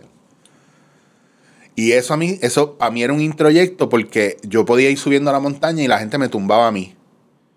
Y yo volví a empezar, pero no me veía capaz de aún sintiendo el cantazo tumbar a alguien. Nunca ha sido mi modus operandi a alguien. Ponerle el pie a una persona para que se caiga. Sí, ganar la carrera porque tropezaste al otro no es ganar la carrera. Y yo siempre, te lo juro, hasta con mis... Yo he tenido gente con las que, cabrón, está marcado y claro que tú eres mi enemigo, tú y yo no nos podemos ver, no podemos hablar porque al final esto se jodió. Mm. Pero siempre voy a desear que les vaya cabrón, porque si les va cabrón no me van a mirar a mí. Pero el día que les vaya mal, de seguro miran acá y me echan la culpa a mí también. Entonces yo quiero que siempre al más, al más mierda que yo no soporte, que le vaya cabrón. Porque significa que va a estar ocupado allá y es otra gente, son otras abejas buscando ese eso polen. Esa, men- eso no es- eso no es- esa mentalidad no es la que es, pre- la que es común hoy en día. La que se No, porque al contrario queremos que todo el mundo se joda, pero es que si todo el mundo se jode, cabrón, tú te vas a joder by default. Porque si tú estás arriba, todo el mundo va a ir para arriba de ti. Y Pero te van a y- y lo que no se dan cuenta que se, está- se comen ellos, al final se comen ellos mismos. Y a- el puño te lo estás dando tú mismo. Y nosotros tenemos el concepto montaña, que es que va en eh, como en pirámide o en pico, que todo mil pueden subir, pero arriba solamente pueden pararse cuatro. No, cabrón. pueden subir mil y mil quedarse arriba. Y creo que Y hay espacio hasta para más. tú y yo vivimos mejor que un rey hace 200 años. Full. Yo estoy de acuerdo no hay contigo. ni, du- ni duda de No, eso. no. Yo creo que todo el mundo, bueno, no decir todo el mundo, porque hay gente que está sufriendo mucho en Puerto Rico, pero 95% de los puertorriqueños viven mejor que reyes hace 300 años. Full. O sea que ese, ese argumento que tú dices que, que podemos todos mejor, es ob- eh, lo hemos hecho, es lo que hemos hecho. Este, Las cosas, para mí ahora, las cosas, si yo me dejo llevar por la historia, a lo mejor es un cuento. Vuelvo y te repito, es por la data que tengo, no tiene que ver con que yo lo viví, aunque, yo, aunque, yo, aunque yo soy un viaja- viajero del tiempo. a, lo mejor, a lo mejor nosotros estamos mejor ahora que antes, o a lo mejor no. Pero bajo mi percepción, yo siento en mi lifespan que yo estoy mejor ahora ah, que lo que yo estaba hace 10, 15, 20 y hasta 30 años atrás. Pero yo vengo de un lugar donde había mucha carencia y mucha violencia. Y en mi vida actualmente claro. Mm. no hay carencia y no hay violencia. Hay mucho amor, hay mucho movimiento, hay mucha incertidumbre, hay mucho, mucha tranquilidad a la hora de manejar situaciones complicadas. Mm. Hay días que no duermo, hay días que duermo, duermo mejor gracias al cannabis medicinal, a los gomis a dos pesos en eh, Senses. A veces los ponen a dos pesos, cabrón, y yo me llevo 25 de una. Claro, porque ¿para qué, para qué voy a comprar menos? Sí, sí. ¿Entiendes? Eso no expira. No, eso no expira, eso está ahí. Hay gente que me ha preguntado si, si los gomis expiran. Y yo digo, Asumo yo, que pierden efectividad. pero- yo no sé, pero yo me comí los otros días un gomi de hace dos años y medio atrás, que ya se supone que hubiera caducado el año pasado. Y funcionó. Y a mí me explotó más hardcore la nota. ¿Y cómo tú sabías que era ese? Porque yo casi nunca me río o me da una pavera cabrona, lo que me da es como que el, el cuerpo se me va y esta vez me dio una pavera bien hija de puta que no lo podía viendo una película mierda. Pero ¿cómo sabías que ese era de hace dos años? Porque tiene la fecha de expiración. Ah, ¿tienen fechas de expiración? Sí, le ponen en el ah, no. Nunca he estado tan cerca de la fecha como para tener que mirarla. Param, pam, pam. Lo que pasa es que esto fue como un billete de 10 pesos en un bolsillo. Que de repente sacaste un pantalón que no te pones hace tiempo y tú dices, ¡Diablo, loco! Esto es diablo. Yo me acuerdo hasta cuando yo lo compré. Y estaba en ese, en ese pantalón. Quizá era como una- un viaje nostálgico. Sabrá Ah. Dios cuánto es el químico y cuánto es la mente misma queriendo que te vayas en viaje. Bien cabrón. Es que pues yo pienso que tiene efecto placebo también. Que uno lo, el cerebro es capaz de exacerbar eh, emociones y, y sentimientos y placeres y... Mira, ¿y ¿cuál fue tu journey entonces como que tú, tú mencionas, cuál, tuviste como que una vida que ha ido en tendencia positiva? Imagino que parte de eso ha sido tu actitud y Bueno. ¿qué, qué momentos como que, que, que- que tuviste que como que cambiar o asumir en Mira. tu vida? ¿Cuáles son los ¿Cuál fue esa transformación Yo me crié- adentro tuyo que produjo esto? Yo me crié en una urbanización abierta, no de acceso limitado o cerrado, y a mis 11 años yo esta- estábamos en la época donde los puntos estaban en las canchas, no importa en donde tú vivieras, el punto en, la, en, la- en los bleachers. Y cuando yo tenía 11 años, saliendo de la escuela, fui para casa, dejé mi bulto y mis cosas y busqué una, mi bola de básquet y me fui para la cancha, que estaba a dos calles de mi casa. Y llegando a la cancha, de un pastizal al lado sale un tipo corriendo y otro detrás, pum, pum, pum, pum, y lo mata. A mí me montan en un carro que está al otro lado de la cancha, que prácticamente te parece ya van rato corriendo al tipo. A mí me agarra por el, por el brazo el tipo que mató al, al otro y me monta en el carro, en el asiento de atrás, se monta adelante y le dice al tipo, dale, vamos a dejar este en la casa. Y yo digo, estos cabrones saben dónde yo vivo, a mí me van a matar y van a matar a mi familia. Y va el carro dando la vuelta por la urbanización y el tipo se vira y me dice, cabrón, cuando jodan contigo en la calle tú los tienes que matar porque si no van a venir por ti. 11 años tú tenías. 11 años. Y ese cabrón venía por. Tú sabes que no vino por mí, vino por mi hermana. Y yo lo pillé. Y ahora ese cabrón no va a poder hacer un carajo. Porque si no lo mata, no va a venir por ti nada más, va a venir por tu familia. Cabrón, 11 años. Y me dejó frente a mi casa. Y yo estuve como tres semanas que yo no quería ir a la escuela, no quería hablar. Y mi mamá, hubo un momento donde me dio. Porque no sabía qué me pasaba y nunca le dije con los años, pasaron los años, me enteré que se murió el del carro, que el, que mató fue preso, pero lo mataron en cárcel, en el Maní, allá, en el Limón, donde era la cárcel en Mayagüez. Y al sol de hoy, yo creo que yo evito, evi- evito conflictos porque en mi cabeza hay, si esto se va más, es la mentalidad de si esto, yo no, no creo que yo vaya a matar nunca a nadie, pero esa mentalidad de si yo tengo un conflicto con alguien muy alcohol y escala, esto no va a parar hasta que yo lo mate. Porque esta persona, porque es lo que hace la venganza, la venganza te busca. Tú eres que lo tienes en ti. Adentro de ti está ese, existe eso. Todos tenemos eso.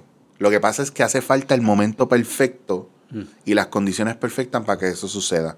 Pero antes de reconocerlo te ayuda a defenderte de él también. Claro, entonces, no eres ciego, entonces yo sé que yo soy grande, yo sé que yo soy gordo, yo sé que yo parezco que doy una buena pelea, pero si yo llego a profundizar contigo lo que, lo que mis condiciones significan en mi vida, te podrías dar cuenta que sí en parte hay un proceso de somatización de unos miedos en el cuerpo.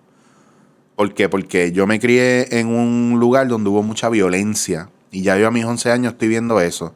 Y yo vi a mi mamá víctima de, de maltrato. Y yo, según lo que yo estudio de psicoterapia, tuve que entrevistar a mi mamá cómo fue mi papá con ella. Pues fue violento. Mi mamá es una mujer violenta. Tuvo una niñez violenta en el Bronx con su mamá, con sus hermanas, con sus hermanos, en su crianza, en su vida de adulta. Y yo me crié viendo eso. Entonces, ¿qué pasa? Yo me crié entre mujeres también, pues se me afecta mi proceso de disfrutar mi tamaño, mi masculinidad, eh, mi capacidad de ser hombre, vivir con culpa, sin saber por qué te sientes culpable. Entonces, en el proceso de trabajo emocional, en el proceso de trabajo, ¿verdad? Mental, empiezas a ver dónde está el trauma y cuáles fueron los mecanismos de defensa que yo puse para esos traumas. Tener parejas que no funcionaban, ser víctima de abuso eh, a lo mejor sexual por parte de una mujer hacia ti, tú no hacer nada como hombre por miedo a que se vayan a burlar de ti o a que piensen que tú eres el agresor. Entonces empiezas a sentirte que no puedes hacer mucho, que si no te mueves no haces daño, que si te mueves alguien se afecta, se daña y lo usan en contra tuya. Vienes con un crical, porque es lo que hacemos. La gente no asume responsabilidad por el, por el daño que le hacen a los demás en sus procesos, porque no pueden empatizar. Por eso las redes se han convertido en un elemento de mucho daño, porque hay gente que lo ha usado para hacer daño, porque como no están bien consigo mismo, y si tú me preguntas a mí, yo tengo un divorcio que en medio de esa relación de seis años yo me traté de suicidar, eh, y estoy aquí vivo porque eh, tiene que haber un ser todopoderoso o algo, una nave extraterrestre que me mandó por una misión aquí. No, papi, no te toca, no puedes venir todavía. Eh, yo he tenido situaciones donde, donde yo he dicho, yo me tenía que morir hoy y no me morí. O sea, que tú lo sabes, porque tú dices, no, cabrón, yo me tenía que haber muerto hoy. Yo me quedé dormido yendo para Ponce y fue en la recta hay entre Santa Isabel y Juana Díaz. O sea, que está esa recta ahí, hay un, todo eso está como vacío y hay como una recta así bien cabrona. Eh, Juana Díaz, ¿no? Entre Santa Isabel y... Sí, Santa Isabel y Juana Díaz. Y tienes esa recta así y yo me quedé dormido en un tramo que el carro mío piensa que ahí la gente va a, a, a- a toda milla. Y yo estoy el carril de la derecha, mi carro se fue al carril de la izquierda, se explotó la goma en la grama y en las piedras de la izquierda y cruzó otra vez al carril de la derecha y quedó estampado en una valla que si la valla no hubiera estado ahí yo me iba por un risco. Y te despertaste. Y cuando me desperté, fue como que, ¡ea puñeta! O sea, que en el cruce tampoco vino un truck y nos pasó por la mitad. Sí, sí. Cuatro años más tarde voy por esa misma no calle. te pasó nada, ¿eh? No, no, no, no estábamos bien. Incluso el carro llegó a Ponce. Y el carro después llegó a Mayagüez y después fue al mecánico y nada, el punto es que, cabrón, tú estás vivo de milagro, que clásico. Y después, te- cuatro años después, te... Y cuatro años después voy por la misma carretera y al frente a un tro se le cae la junta de al frente completa de las gomas. Esa pendeja se desprende, cae y empieza a rebotar y a brincar hacia atrás. Que el pana mío que iba en el carro conmigo metió la mano y esa pendeja le llevó el retrovisor. ¡Pam!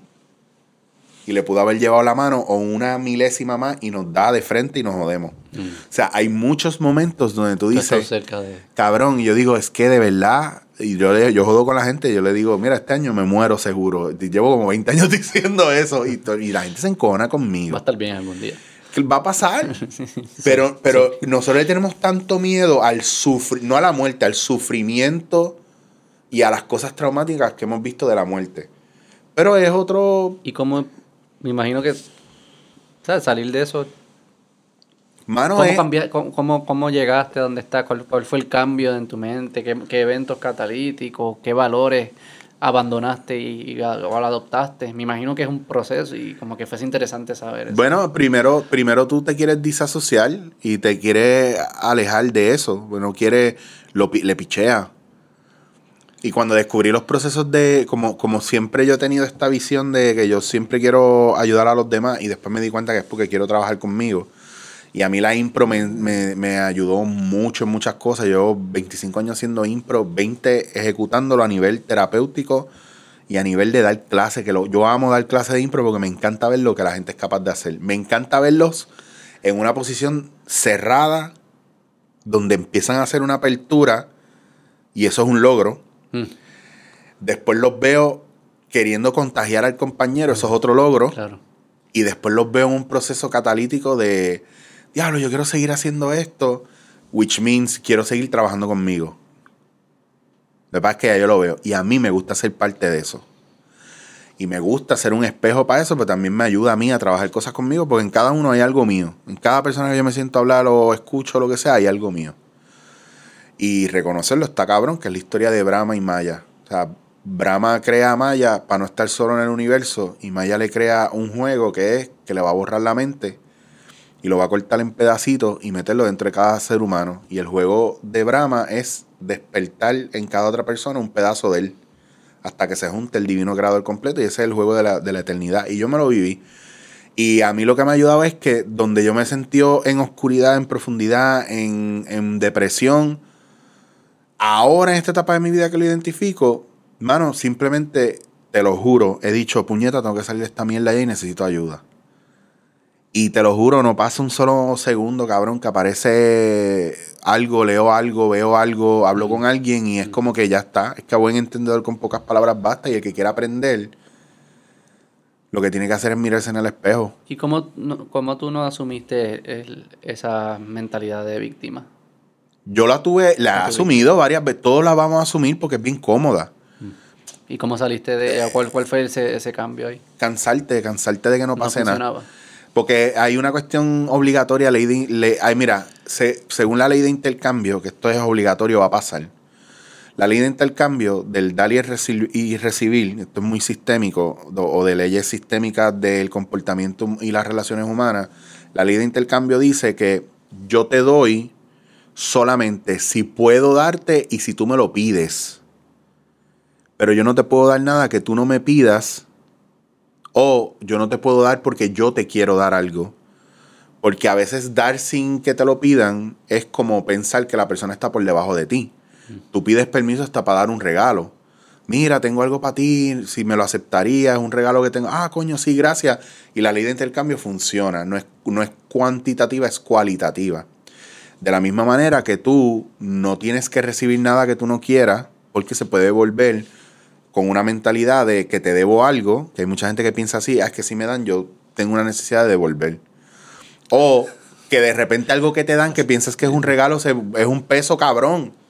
Macho, es que me regalaron este jodido televisor y lo tengo ahí, yo no tengo ni dónde poner esa mierda. Y es algo cabrón, pero te está dando más problema a ti recibirlo de lo que le dio a la persona comprarlo y regalártelo. Pues a lo que voy es que por ley de intercambio hay gente que es loca dando a todo lo que da y hay gente que tiene unos vacíos tan cabrones que están ahí, ah, dale, da, pues dame a mí, dame a mí, dame a mí. Pero va a llegar un punto en que por ley de intercambio it's too much. Y el que está dando va a decir, es que yo lo doy todo y no me dan nada. O el que está recibiendo dice, es que estoy cansado, este cabrón me sigue dando y me sigue dando y yo me siento como mierda porque yo no le he dado nada. Pero ¿y cómo te pasó a ti eso? No, entendí cómo eso lo atas a, tu proceso personal. Porque, porque no, muchos, muchos momentos no fueron decisión mía, sino fue que las ah. circunstancias me llevaron ahí.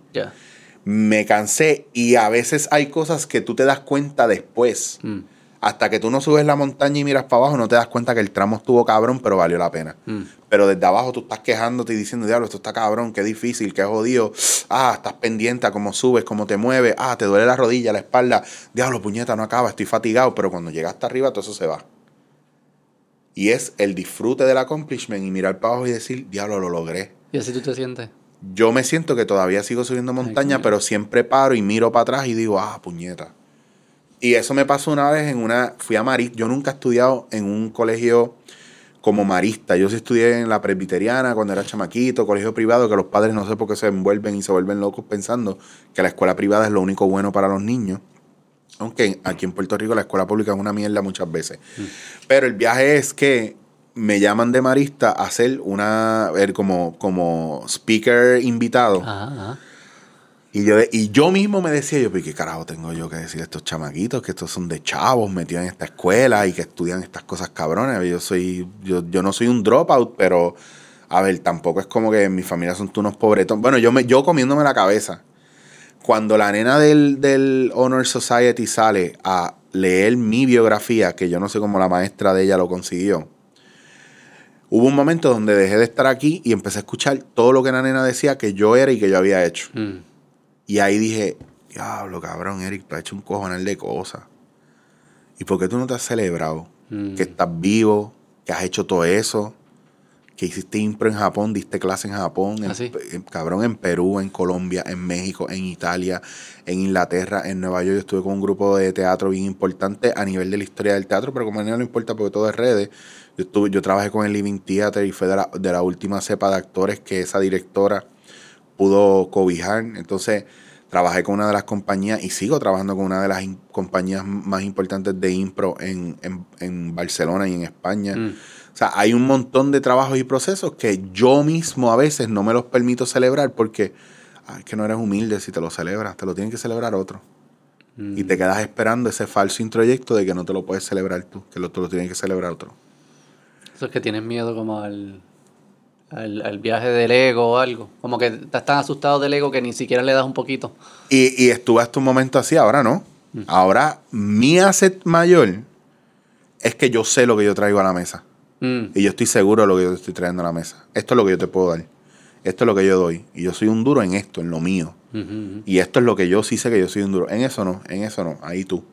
Pero esto es lo que yo doy. Eso, eso es algo que a veces nos cuesta hacer.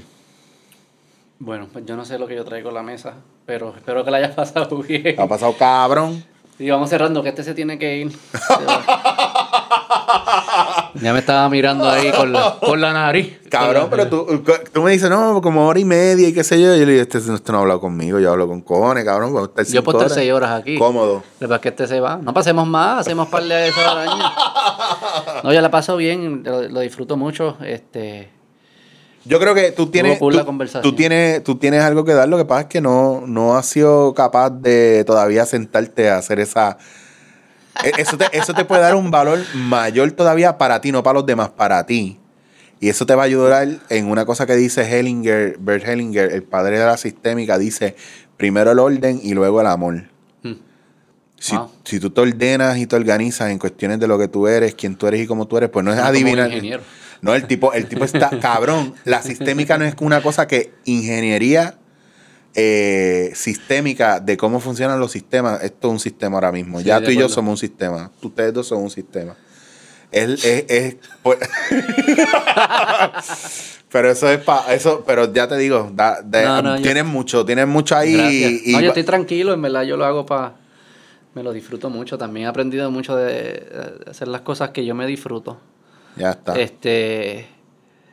El concepto ese de, de, de deberle algo a alguien. Yo ya aprendí, yo no le debo nada a nadie. Yo Ya puedo está. asumir responsabilidad. o La puede ser y puede ser ser agradecido. Ya está, claro. Y yo soy agradecido a mis papás y asumo responsabilidad de mi hijo y de mi familia.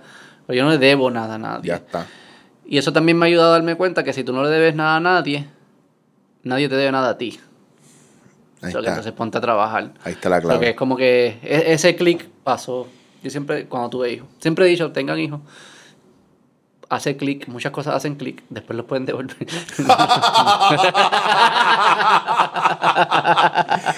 Pero nada, lo dejamos ahí, seguimos, nada, hacemos la pasé cabrón, Eric. Si quieres decir tus podcasts, tú tienes tus podcasts también. como Sí, y bueno, chichowasier.com, ahí están mis, por lo menos los de YouTube, ya después que busquen dándote en la cara y no voy a decir más nada, que son las dos, los dos que yo Y son así, siempre... tú hablando tu cerebro y tu Sí, mis pajas mentales. lo que tú piensas. Sí, el dándote en la cara es más hablar con gente para ver una parte diferente de la gente. Esto que tú y yo tenemos aquí.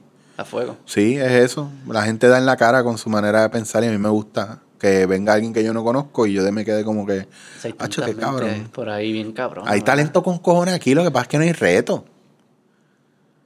Ok, vamos, ese- Tú y yo estamos como que en la misma onda. Esas son dos horas más. Eso lo dejamos para la próxima. Dale. Dale, bye, gracias. A ti.